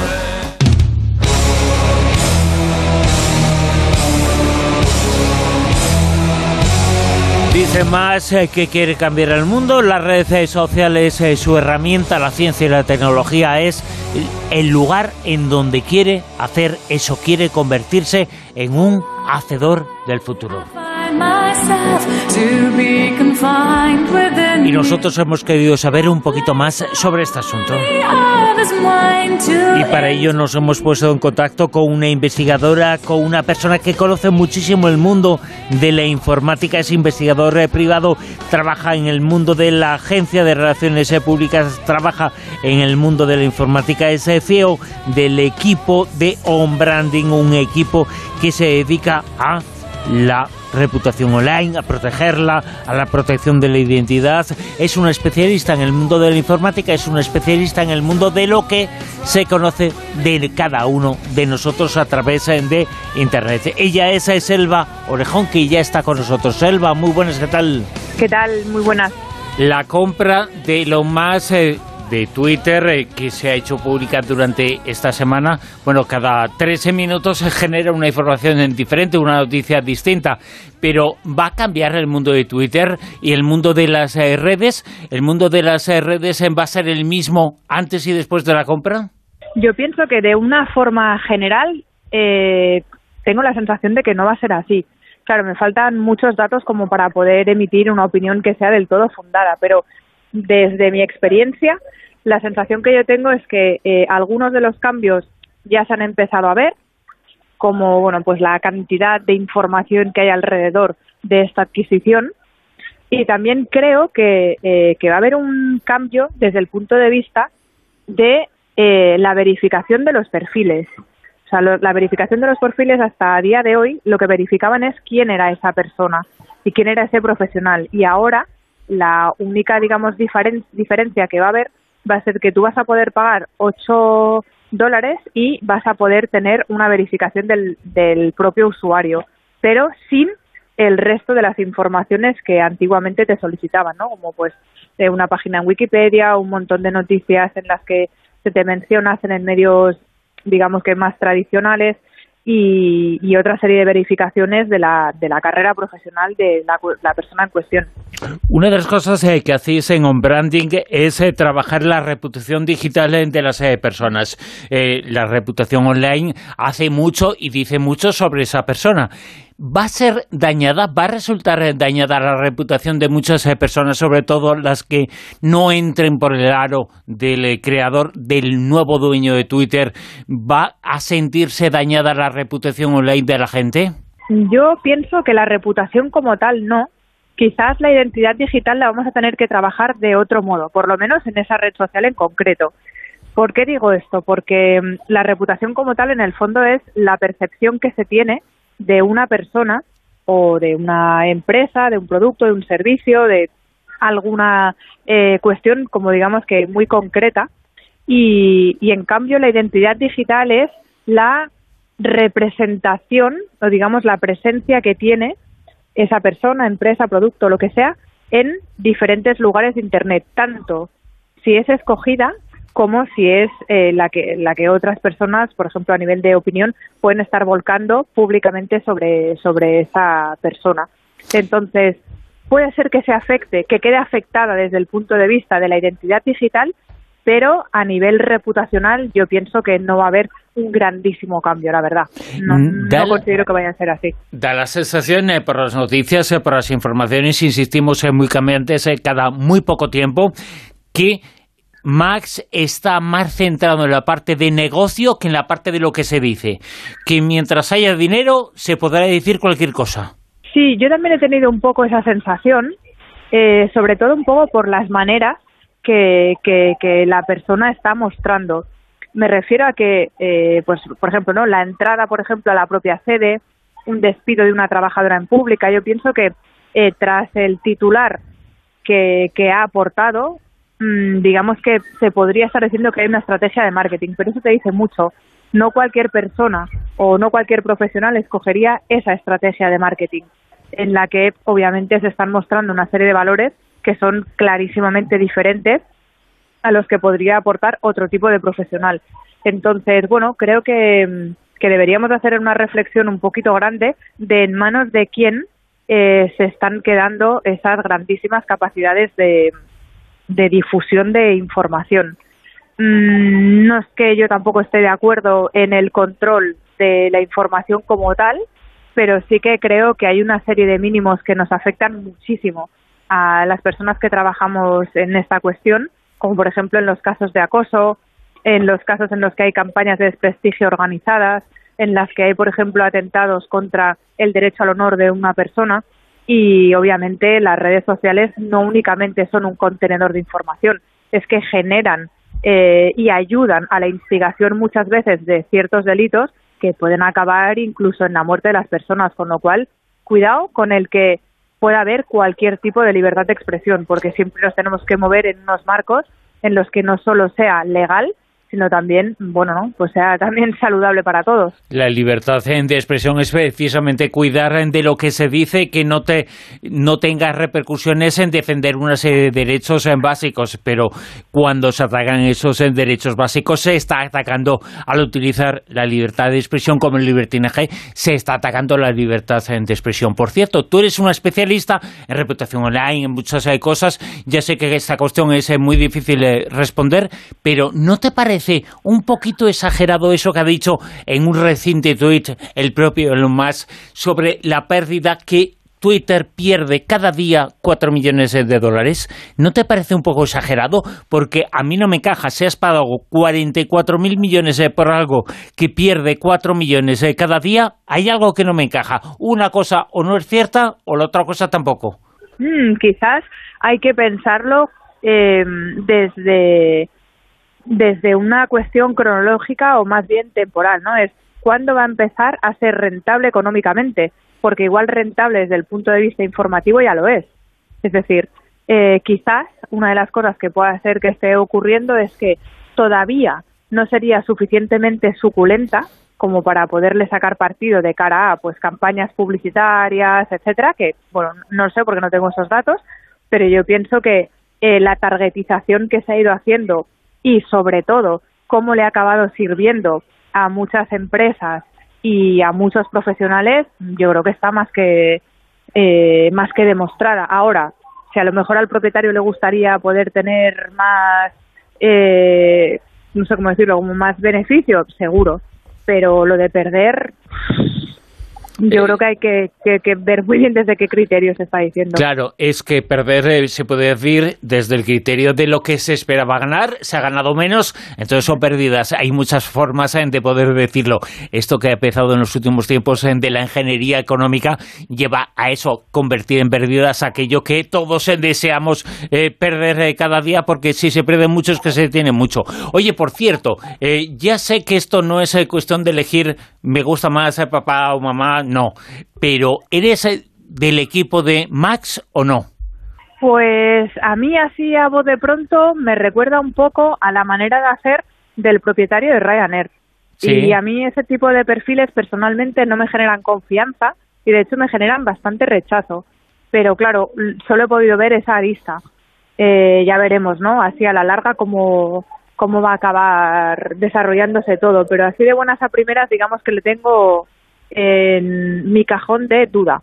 ¿No te da un poco la sensación de que ha aparecido en este mundillo, en el de Twitter, que ha aparecido hace mucho tiempo en el mundo digital, pero en el de Twitter acaba de aparecer de un año a esta parte, que se hizo pública su interés eh, por comprar el Twitter, luego lo compró, se ha ejecutado durante estos eh, días eh, pasados, pero ¿no te da un poco la sensación de que él actúa con cierta superioridad moral que se convierte en algo así como un dios? Sí, por eso a mí el mesianismo en general nunca me ha gustado. Eh, por mi trabajo, evidentemente, siempre tenemos que tratar de sacar la imagen de la persona lo más multidimensional posible para acabar de tener un poco más formada la opinión. Y pienso que hay muchísimos seguidores que, que bueno, esto ha pasado toda la vida, ¿no?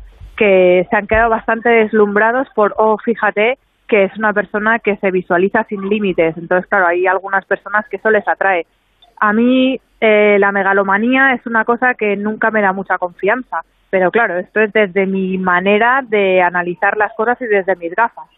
Onbranding.es es la página web en la que podéis encontrar eh, toda la información sobre Onbranding. Selva Orejón es el CEO de Onbranding, es el CEO de Onbranding. Eh, una última cuestión, esto no tiene que ver, no se va a ver afectado el hecho de que a vosotros os importa mucho, os dedicáis eh, precisamente a esto, no va a haber más o menos ciberdelincuencia, ciberdelitos, esto no va a afectar a la ciberseguridad, o sí o no. Yo pienso que no va a afectar. Es decir, perdona, pienso que sí que va a afectar si lo que está diciendo de que no se va a controlar, eh, vamos a decir que desde el punto de vista del código penal de cada uno de los países, eh, que no se va a controlar el contenido, eso sí que puede llevar a más ciberdelincuencia, eso seguro. Eh, una última cuestión, eh, ahora que se me acaba de ocurrir, hay mucho miedo en Twitter España, en los trabajadores de Twitter España, de que despidan a todos, de que se produzca un despido no masivo, sino total y absoluto de todos, porque se vaya a Twitter España, se vaya a Irlanda. ¿Por qué aparece siempre Irlanda en temas digitales? ¿Qué diferencia hay entre Irlanda y España? muy interesante. Eh, justo además hoy lo estábamos hablando con una persona. Irlanda, eh, digamos que para los creadores de diferentes eh, redes sociales siempre ha tenido por una cuestión de fiscalidad, también de bueno diferentes cuestiones legales, siempre ha sido un lugar en el que les ha venido muy bien el poder estar, digamos que desembarcando en territorio prácticamente europeo, ¿no? Por lo menos del continente europeo. Entonces, siempre ha sido un lugar que lo han preferido. Ahora, yo si fuese trabajadora de Twitter, eh, probablemente estaría buscando otro lugar donde estar. Desde mi punto de vista, ¿eh? Onbranding.es, ahí se encuentra toda la información. El CEO de Onbranding ha estado con nosotros esta noche en la Taza de la Mentira, en La Rosa de los Vientos, en la sintonía de Onda Cero. Ella es Selva Orejón. Selva, mil gracias. Muchísimas gracias.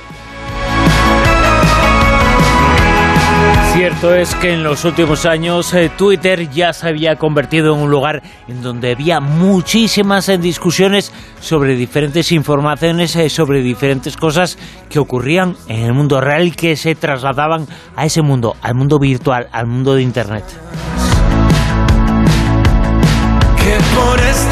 Y aunque ha habido un intento de control, también se había convertido Twitter en un lugar en el cual se estaban divulgando algunos bulos, algunas mentiras, algunas eh, fake news, pero había un intento de control de toda esa información, de todos esos eh, datos y ahora, ahora esa verdad puede tener y cambiar por la mentira, porque ahora se puede descontrolar el control de Twitter. Y el discurso del odio, el llamado discurso del odio, se puede extender. Decía un crítico cultural y ensayista llamado Noel Ceballos, autor del libro El pensamiento conspiranoico, decía lo siguiente, han nombrado a un niño pequeño director de una guardería. Bueno, pues esa es la forma de definir que tiene él, la forma de definir lo que ha ocurrido estos días y lo que está ocurriendo con Twitter.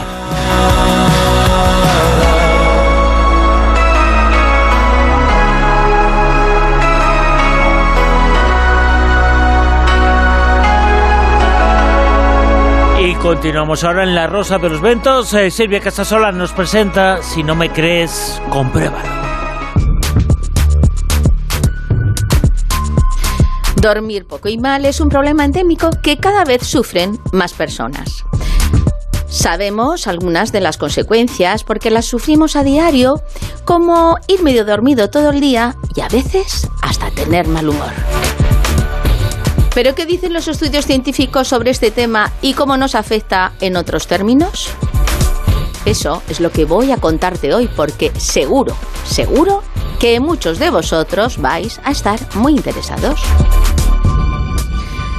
Te pido que tengas la mente abierta, sentido del humor y recuerda que los datos que te cuento están avalados por investigaciones y expertos.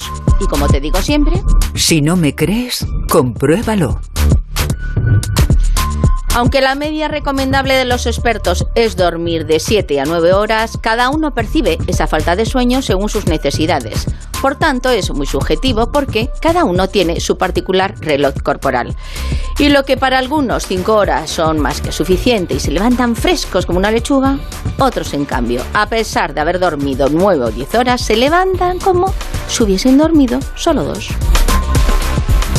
Pero ¿sabías que si duermes poco te puedes volver menos generoso, convertirte en un Mr. Scrooge, que provoca hipertensión, que puedes engordar, que tu líbido puede caer por los suelos, que puedes volverte un viejo prematuro,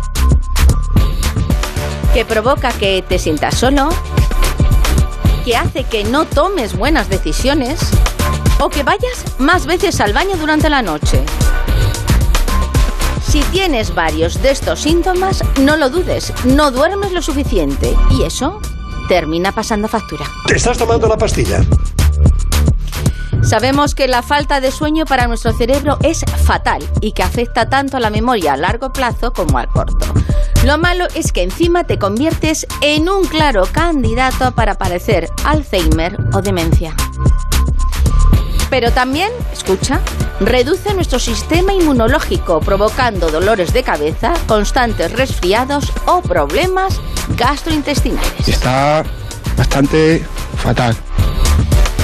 Pero, ¿es cierto eso de que te vuelves un Mr. Scrooge, una especie de huraño tacaño?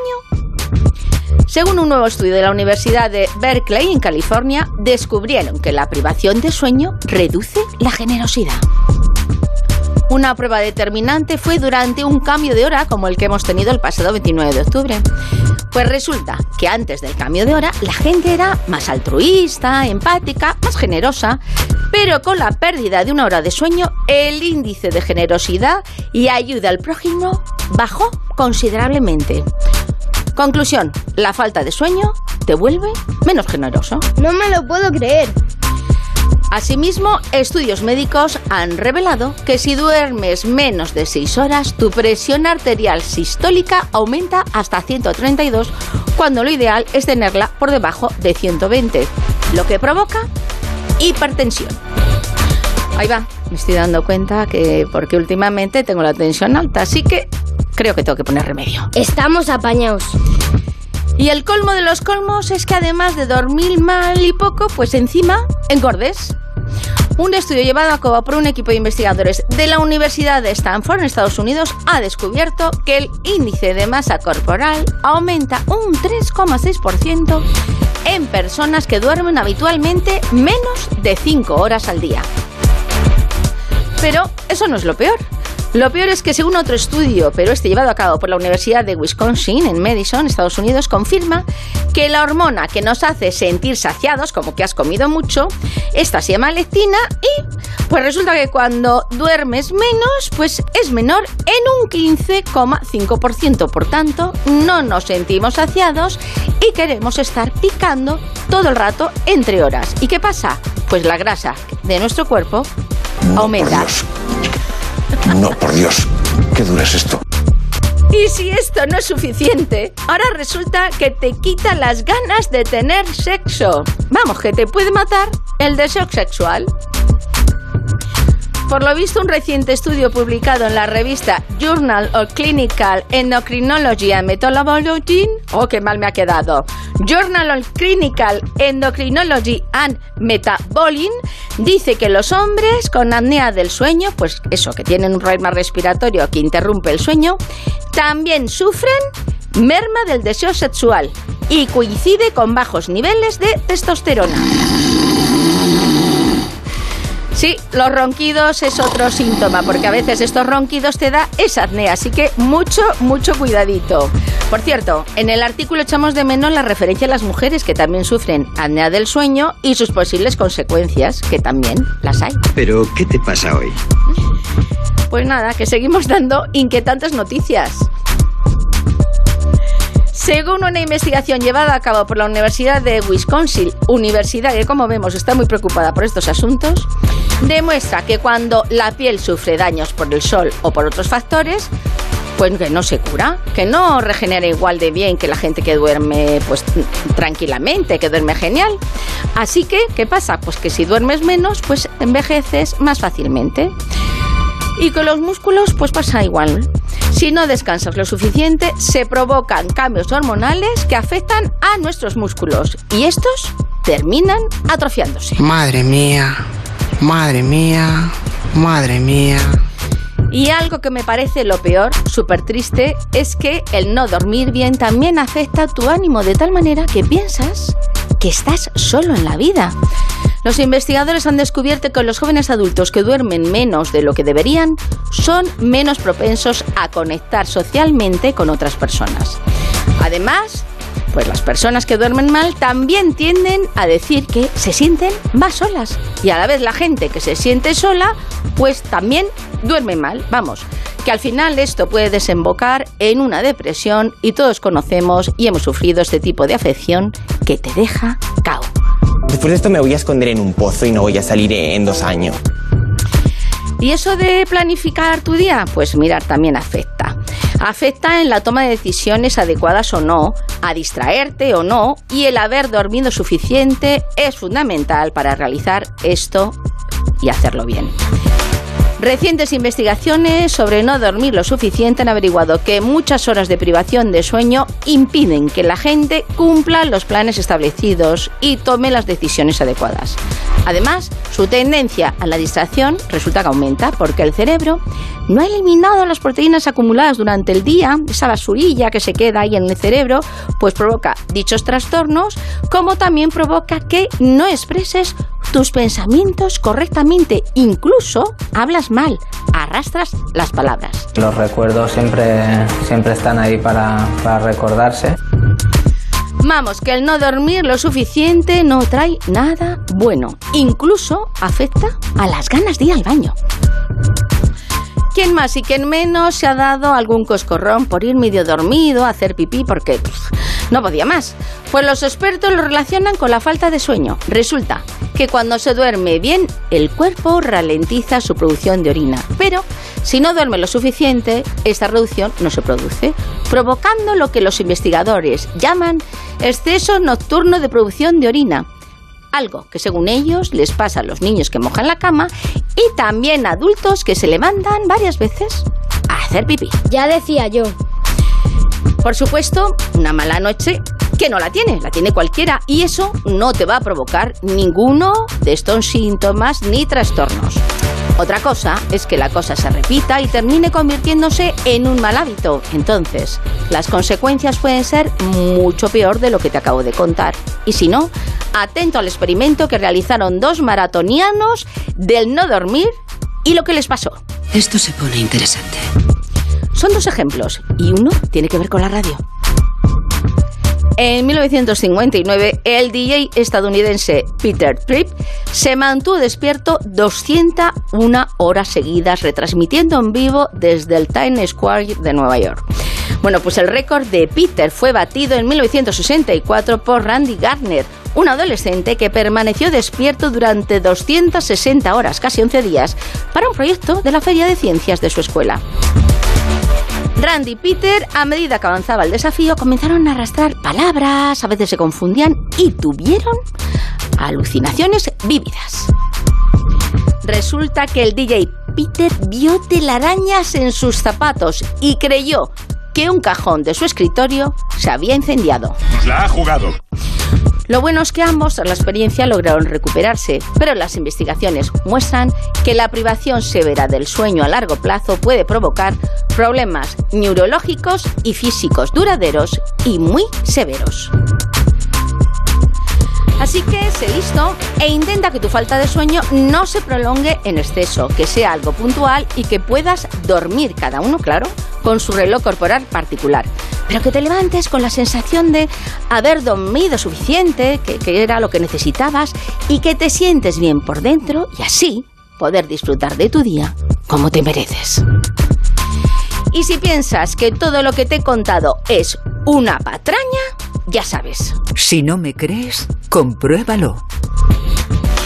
Y para despedir, escucharemos la voz sabia del gurú de esta sección, nuestro sabio de cabecera, Albert Einstein. Todos sabemos que la luz viaja más rápido que el sonido. Es por eso que algunas personas parecen brillantes hasta que las escuchamos hablar. La rosa de los vientos en onda cero.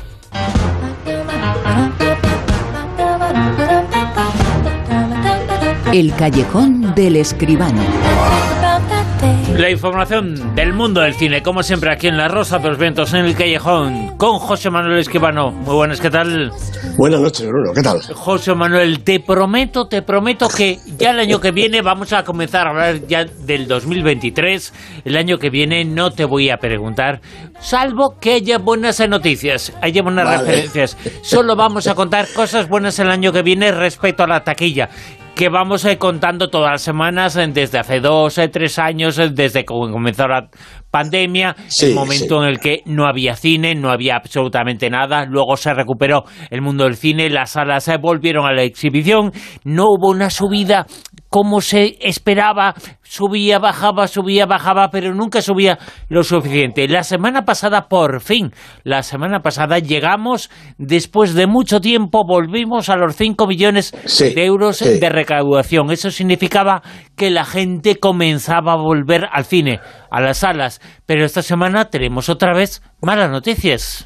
Bueno, pues sí, ha habido, ha habido un descenso, yo creo que estaba previsto, ¿eh? Ha habido un descenso de casi un millón de euros, 900.000, más o menos, para quedarse la cosa en 4.339.000 en el fin de semana pasado, ¿no? Bueno, pues es que, claro, lógicamente ha bajado Black Adam, sigue siendo la primera, pero solamente ha hecho ahora un millón eh, 1,14 millones eh, de euros y claro, la taquilla pues se ha resentido. También es, fíjate, porque la que ha quedado segunda, que es El cuarto pasajero, la película de Alex de la Iglesia, yo creo que hay que decir que solo ha hecho 614.000 euros. Eh, no es que esté mal para un estreno español, pero yo francamente me esperaba más, incluso en circunstancias normales, seguro que la peli de Alex de la Iglesia mm, habría hecho algo más, bastante más, cerca de- del millón, ¿no? Bueno, naturalmente la, la entrada del cuarto pasajero deja en tercer lugar los renglones torcidos de Dios, 408.000 euros, pero ojo, un acumulado de casi 4 millones. La mejor recaudación detrás de Padre No hay más que uno y Tadeo Jones. Es decir, que le- los torcidos de Dios yo creo que está cumpliendo con las expectativas.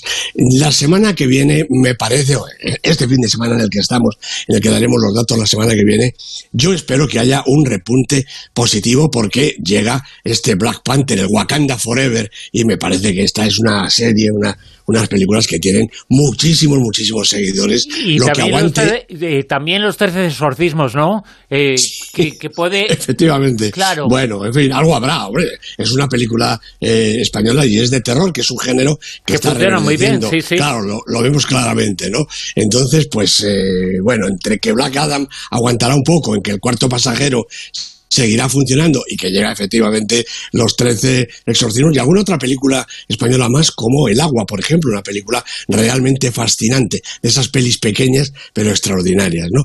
Y, y te voy a decir una cosa, Bruno, no hay que esperar a 2023 para hacer taquillones porque ya los cines están anunciando que van a retransmitir en sus salas, en pantalla grande y a todo meter el Mundial de Fútbol. No me digas. Yo, sí, no, no, vamos, tengo los pelos tan, tan de punta que parece que hasta tengo pelos realmente.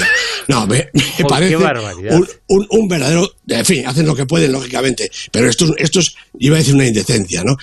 Hay que ver cómo será esta retransmisión con el público, naturalmente comiendo palomitas, bebiendo lo que sea, van a dejar las salas echar una pena, pero sobre todo el griterío que conlleva el partido de fútbol y que en un estadio tiene su, su, su escenario natural, en las salas de cine no van a dejar oír nada de las películas de alrededor. Esto me parece realmente, vamos, me parece francamente mal. Aquí lo anuncia, por, ponerte un ejemplo, el cine ideal, ¿no? El cine que es uno de los cines del centro de Madrid, que no es que sea un dechado tampoco en cuanto a la cualidad, cómo tratan al espectador, ¿no? Pero ahora ya el colmo es esta, esta preparación ya, vamos, a, a la, me parece que faltan 15 días, ¿no? O algo así para el Mundial, ¿no? De manera que vamos a tener fútbol en el cine. Yo lo estaba previendo, ¿eh? Me parece que no es la primera vez que lo he comentado. Entendieron un poquito mal eso de las eh, películas sobre Maradona. Lo entendieron Sí, mal, sí, ¿no? Sí, sí, exactamente.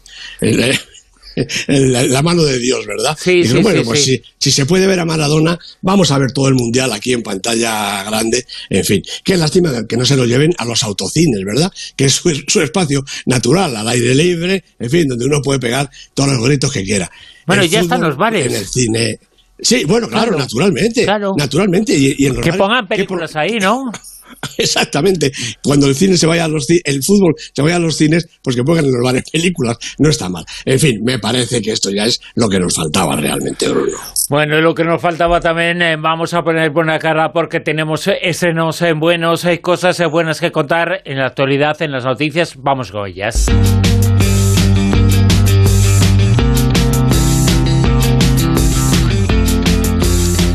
Porque una cosa buena tiene que ver con un eh, director consagrado, excelente. Hemos hablado en muchas ocasiones y hoy también lo vamos a hacer sobre Man- Manuel Martín Cuenca. En efecto, en efecto, uno de nuestros grandes, grandes directores. Bueno, pues está rodando en Cádiz El amor de Andrea, acaba de empezar el rodaje. Fíjate, 12 meses largos de casting, 4.800 candidatos no profesionales, todos, cuatro semanas de ensayo y ahora un guion que ha escrito Martín Cuenca junto con Lola Mayo, que los intérpretes van conociendo según se rueda. La historia se va a rodar en orden cronológico y los intérpretes no saben de qué va lo que van a hacer cada día, se lo deben contar a primera hora de la mañana. La película trata de una joven de 15 años que quiere encontrar a su padre que desapareció por cuando se divorció de su madre. ¿no? Y con sus hermanos pequeños, Tomás y Fidel, pues lucha por localizar a su padre y recuperar su amor. Dice Martín Cuenca que es una película sobre el amor y la familia. Creo que sí, por el título y por el argumento estoy totalmente de acuerdo. Producen La Loma Blanca y La Zona y será distribuida por Filmax, me imagino que ya el año que viene, claro. Y también vamos a hablar eh, de alguien que empieza, que debuta en el mundo del cine, pero ya sabemos que los debuts, si son femeninos, eh, son muy, muy buenos normalmente. Ya lo creo que sí, y además es que parece que estas mujeres como que se les acaba de inventar la cosa. No, generalmente tienen ya una buena carrera en otros menesteres. Laura Alvea, de la que vamos a hablar, es guionista, ayudante de dirección, documentalista y también directora de series, ¿no? De manera que, bueno, tiene ya un bagaje. Dirige ahora La Mujer Dormida, protagonizada por Javier Rey, Almudena Amor y Amanda Goldsmith, a la que vimos en competencia oficial. Los tres en los papeles protagonistas. Y es un thriller sobrenatural, que me parece un empeño interesantísimo como para empezar, ¿no? El guion es de Miguel Ibáñez, Daniel González y Marta Armengol y cuenta la historia de Ana, una enfermera que se enamora del marido de una mujer en coma a la que ella cuida. Y de resultas de ese amor, eh, vamos a decir, relativamente insospechado, pues empieza a sentirse acosada por extraños fenómenos que tratan de acabar con ella. Este es el elemento paranormal. Producen La Claqueta PC y Coming Soon Films, película que también veremos el año que viene. Y también vamos a hablar eh, el comentario y la crítica de esta semana, una película, una película que se acaba de estrenar, una película que se titula, tiene un título largo, pero es una película, es una película muy interesante la que vamos a comentar esta noche. Se titula, se llama Bardo, falsa crónica de unas cuantas verdades. Silverio. Silverio. Ya levántate, Silverio. Silverio Gama, periodista, documentalista slash artista. ¿Te sientes más gringo o más mexicano?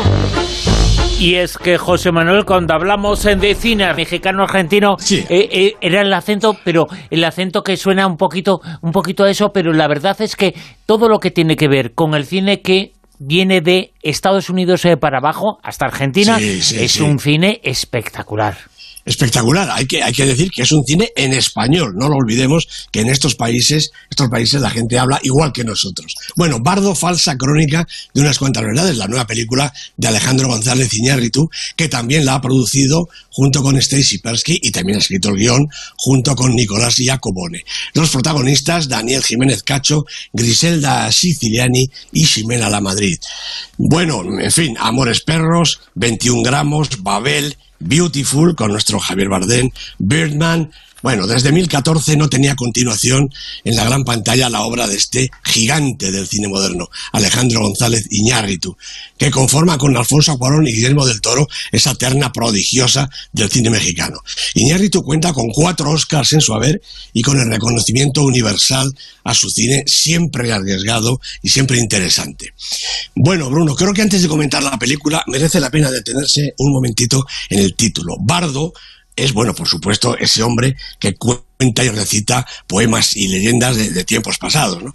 Pero la palabra bardo significa también en el mundo budista un estado intermedio, una transición comúnmente entre la vida y la muerte. Bueno, este significado es el que yo creo que se puede aplicar con mayor propiedad al filme. Dicho esto, toda la narración eh, realista, volátil, onírica, fantástica, como se quiera definir, gira en torno a la figura de este hombre que oíamos, Silverio Gama, un periodista y documentalista que acaba de recibir un prestigioso premio. Es el primer mexicano y latinoamericano que lo gana, y todo el mundo en su país, no sabemos si también él, está orgulloso de su paisano. Silverio vive en Estados Unidos, pero vuelve a su patria reclamado por su gente, las autoridades, los medios, todo el mundo. Bueno, realmente lo que él quiere en esos momentos es evitar tanta celebración y centrarse en su posible entrevista con el presidente americano, quizá entre otros asuntos para preguntarle por la compra de un Estado mexicano por la poderosa Amazon. Así están las cosas ahí. Bueno, mientras llega la oportunidad, no tiene más remedio que sufrir el homenaje de su gente y la llamada de su antiguo amigo Martín, líder popular de la televisión. Silverio, el hombre, sobrevive entre recuerdos, imaginaciones, mentiras evidentes y posibles verdades, acompañado por su mujer y su familia, sus hijos, sus hermanos, su anciana madre y el recuerdo de su padre. Soñador despierto, viajero inmóvil, mudo hablador, sus días y sus noches se mezclan, contribuyendo a su confusión y su ansiedad. Toda la película es Silverio, su mirada, sus gestos, su memoria, su pensamiento. Así es que el mérito, pues es de Daniel Jiménez Cacho, un actor enorme que carga con el peso y la responsabilidad de mantener vivo un personaje demoledor, ubicuo y tremendamente intenso, tan intenso como la propia película, que no da respiro en sus dos horas y media largas de metraje. Bueno, puede parecer excesivo porque la pantalla es a menudo oscura en todos los sentidos, de difícil interpretación y a veces se llena de escenarios apabullantes que van desde una discoteca atronadora a una escalofriante pirámide de muertos, indígenas muertos por la mano de Hernán Cortés, se supone, y desde el infinito desierto a las pobladas calles de su ciudad actual. Alejandro González Iñárritu es el responsable absoluto. Como decía antes, ha escrito, producido y dirigido la película y la ha montado y ha compuesto la música. Bueno, Bardo es un viaje alucinado, una metáfora interminable y seguramente una autobiografía surrealista, Fellini en la retina, un ajuste de cuentas de Iñárritu con su vida y su país de origen. A la altura de sus 60 años, echa la vista atrás y paradójicamente también adelante para explorar sin ningún prejuicio ni consideración comercial, sino con un enorme valor y un excepcional trabajo de producción y realización, la intimidad, el alma en tránsito de un personaje que parece que se parece a sí mismo. Bardo, la falsa crónica de unas eh, cuantas eh, verdades, la película de la semana, el comentario, la crítica de José Manuel Esquivano que ahora nos cuenta y nos detalla qué está en la lista, qué está y qué películas están en el Super 10 que sitúa esta semana en el puesto número 10 ah? Pues tenemos un estreno, L'Immensità, la película de Manuel Crealesa, Crealese con una espléndida Penélope Cruz, ya lo hemos comentado la semana pasada. Primera semana en el Super 10. 9. Bueno, sube un puestecito después de cuatro semanas Moon Age Daydream, el documental de Brett Morgan sobre la figura, vamos, inmortal de David Bowie. Cuatro semanas en la lista. 8. Pues tenemos otro estreno, eh, película española, Girasoles Silvestres, la película tan interesante, tan estupenda de Jaime Rosales con Ana Castillo y Oriol Pla. Ana Castillo, otra de nuestras actrices descomunales. Siete. Otra película española, seis en, en, esta semana también, Bruno. Los renglones torcidos de Dios, cuatro semanas y todavía ha subido la peli de Oriol Paulo con Bárbara Leni y Eduard Fernández. Seis. El estreno de la semana, el estreno importante, la película de la semana, directamente al puesto 6, El cuarto pasajero de Alex de la Iglesia, con Alberto San Juan, con Blanca Suárez, con Ernesto Alterio, en fin, todos metidos en un coche de Bilbao a Madrid, si es que llegan y de Bilbao a Madrid en el término medio está más o menos a Burgos en el término medio de esta lista. En el puesto número 5 está... Pues está Un año, una noche, la peli de Isaac y la Cuesta, segunda semana en el Super 10 y subiendo. Ya verás, seguramente algunos estarán ahora escribiéndome en Twitter, Almodía Rosavientos, que Burgos no está en el término medio, que está, yo que sé el que, ¿no? Pero se me ha ocurrido Burgos, eh, que es Pues, una eh, ciudad, además, eh, fantástica, fantástica. Sí, y, y además no estás tan Y equivocado. bellísima, creo además, ¿eh? Bellísima, en efecto, ya lo creo. Y también Bilbao, también lo es. eh, Tenemos una imagen de Bilbao que no tiene nada que ver con Ah, la no, realidad. no. Es Bilbao una es ciudad fantástica, Bruno. que, que está además en un momento fantástico. Sí. pasó una época, la época industrial, esa ya pasó y ahora es una ciudad eh, fantástica que os recomiendo muchísimo, muchísimo visitar. Una ciudad Yo que, también, que, eh, tengo la suerte de haber eh, no solo conocido y estado en ella, sino de haber vivido. Es una ciudad fantástica y un lugar extraordinario. Puesto número 4. Argentina 1985, la peli de Santiago Mitre con Ricardo Darín. Qué buenas interpretaciones en todas estas películas, Bruno. Subiendo en su quinta semana, porque había caído un poquito y ahora lo recupera. 3. Black Adam, la película que no es española, pero que ha dirigido en español Jaume Collet Serra con Dwayne Johnson, La Roca, no hay ni media palabra más que decir. Segunda semana ha subido un puesto. En el puesto número 2. Bueno, aquí ya estamos en nuestro gran cine. Alcarrás, de Carla Simón. eh, Es 27 semanas en el Super 10 y aquí va a estar hasta que algún exhibidor decida retirarla. Y esperemos que tarden mucho. Ojalá sea así, ojalá tarde mucho y ojalá hablemos de mucho, muchos meses de esta película que es la apuesta española, una de las grandes apuestas de Exacto. cara a los Oscar eh, que llegarán en unos meses, eh, pero llegarán con Alcarrás como nuestra gran apuesta. Eso es. Y en el puesto número uno, Pues digo lo mismo que antes, 23 semanas ya llevan el Super 10, casi todas en lo más alto, Cinco Lobitos, una película extraordinaria, una película que te llega al corazón. Alauda Ruiz de Azúa es la directora, Laia Costa, Susi Sánchez, sus protagonistas. Digo lo mismo, a ver si los exhibidores aguantan todavía muchas semanas con ella en cartel. Ojalá sea así, ojalá aguante mucho. Alcarrás y Cinco Lobitos son películas españolas, son películas que valen mucho y llevan muchas semanas en los primeros puestos de este Super 10 que como siempre nos ha contado aquí en el Callejón José Manuel Esquivano, a quien escucharemos el próximo fin de semana aquí en La Rosa de los Ventos. José Manuel, hasta entonces. Hasta entonces, Bruno, un abrazo. En Onda Cero, La Rosa de los Vientos.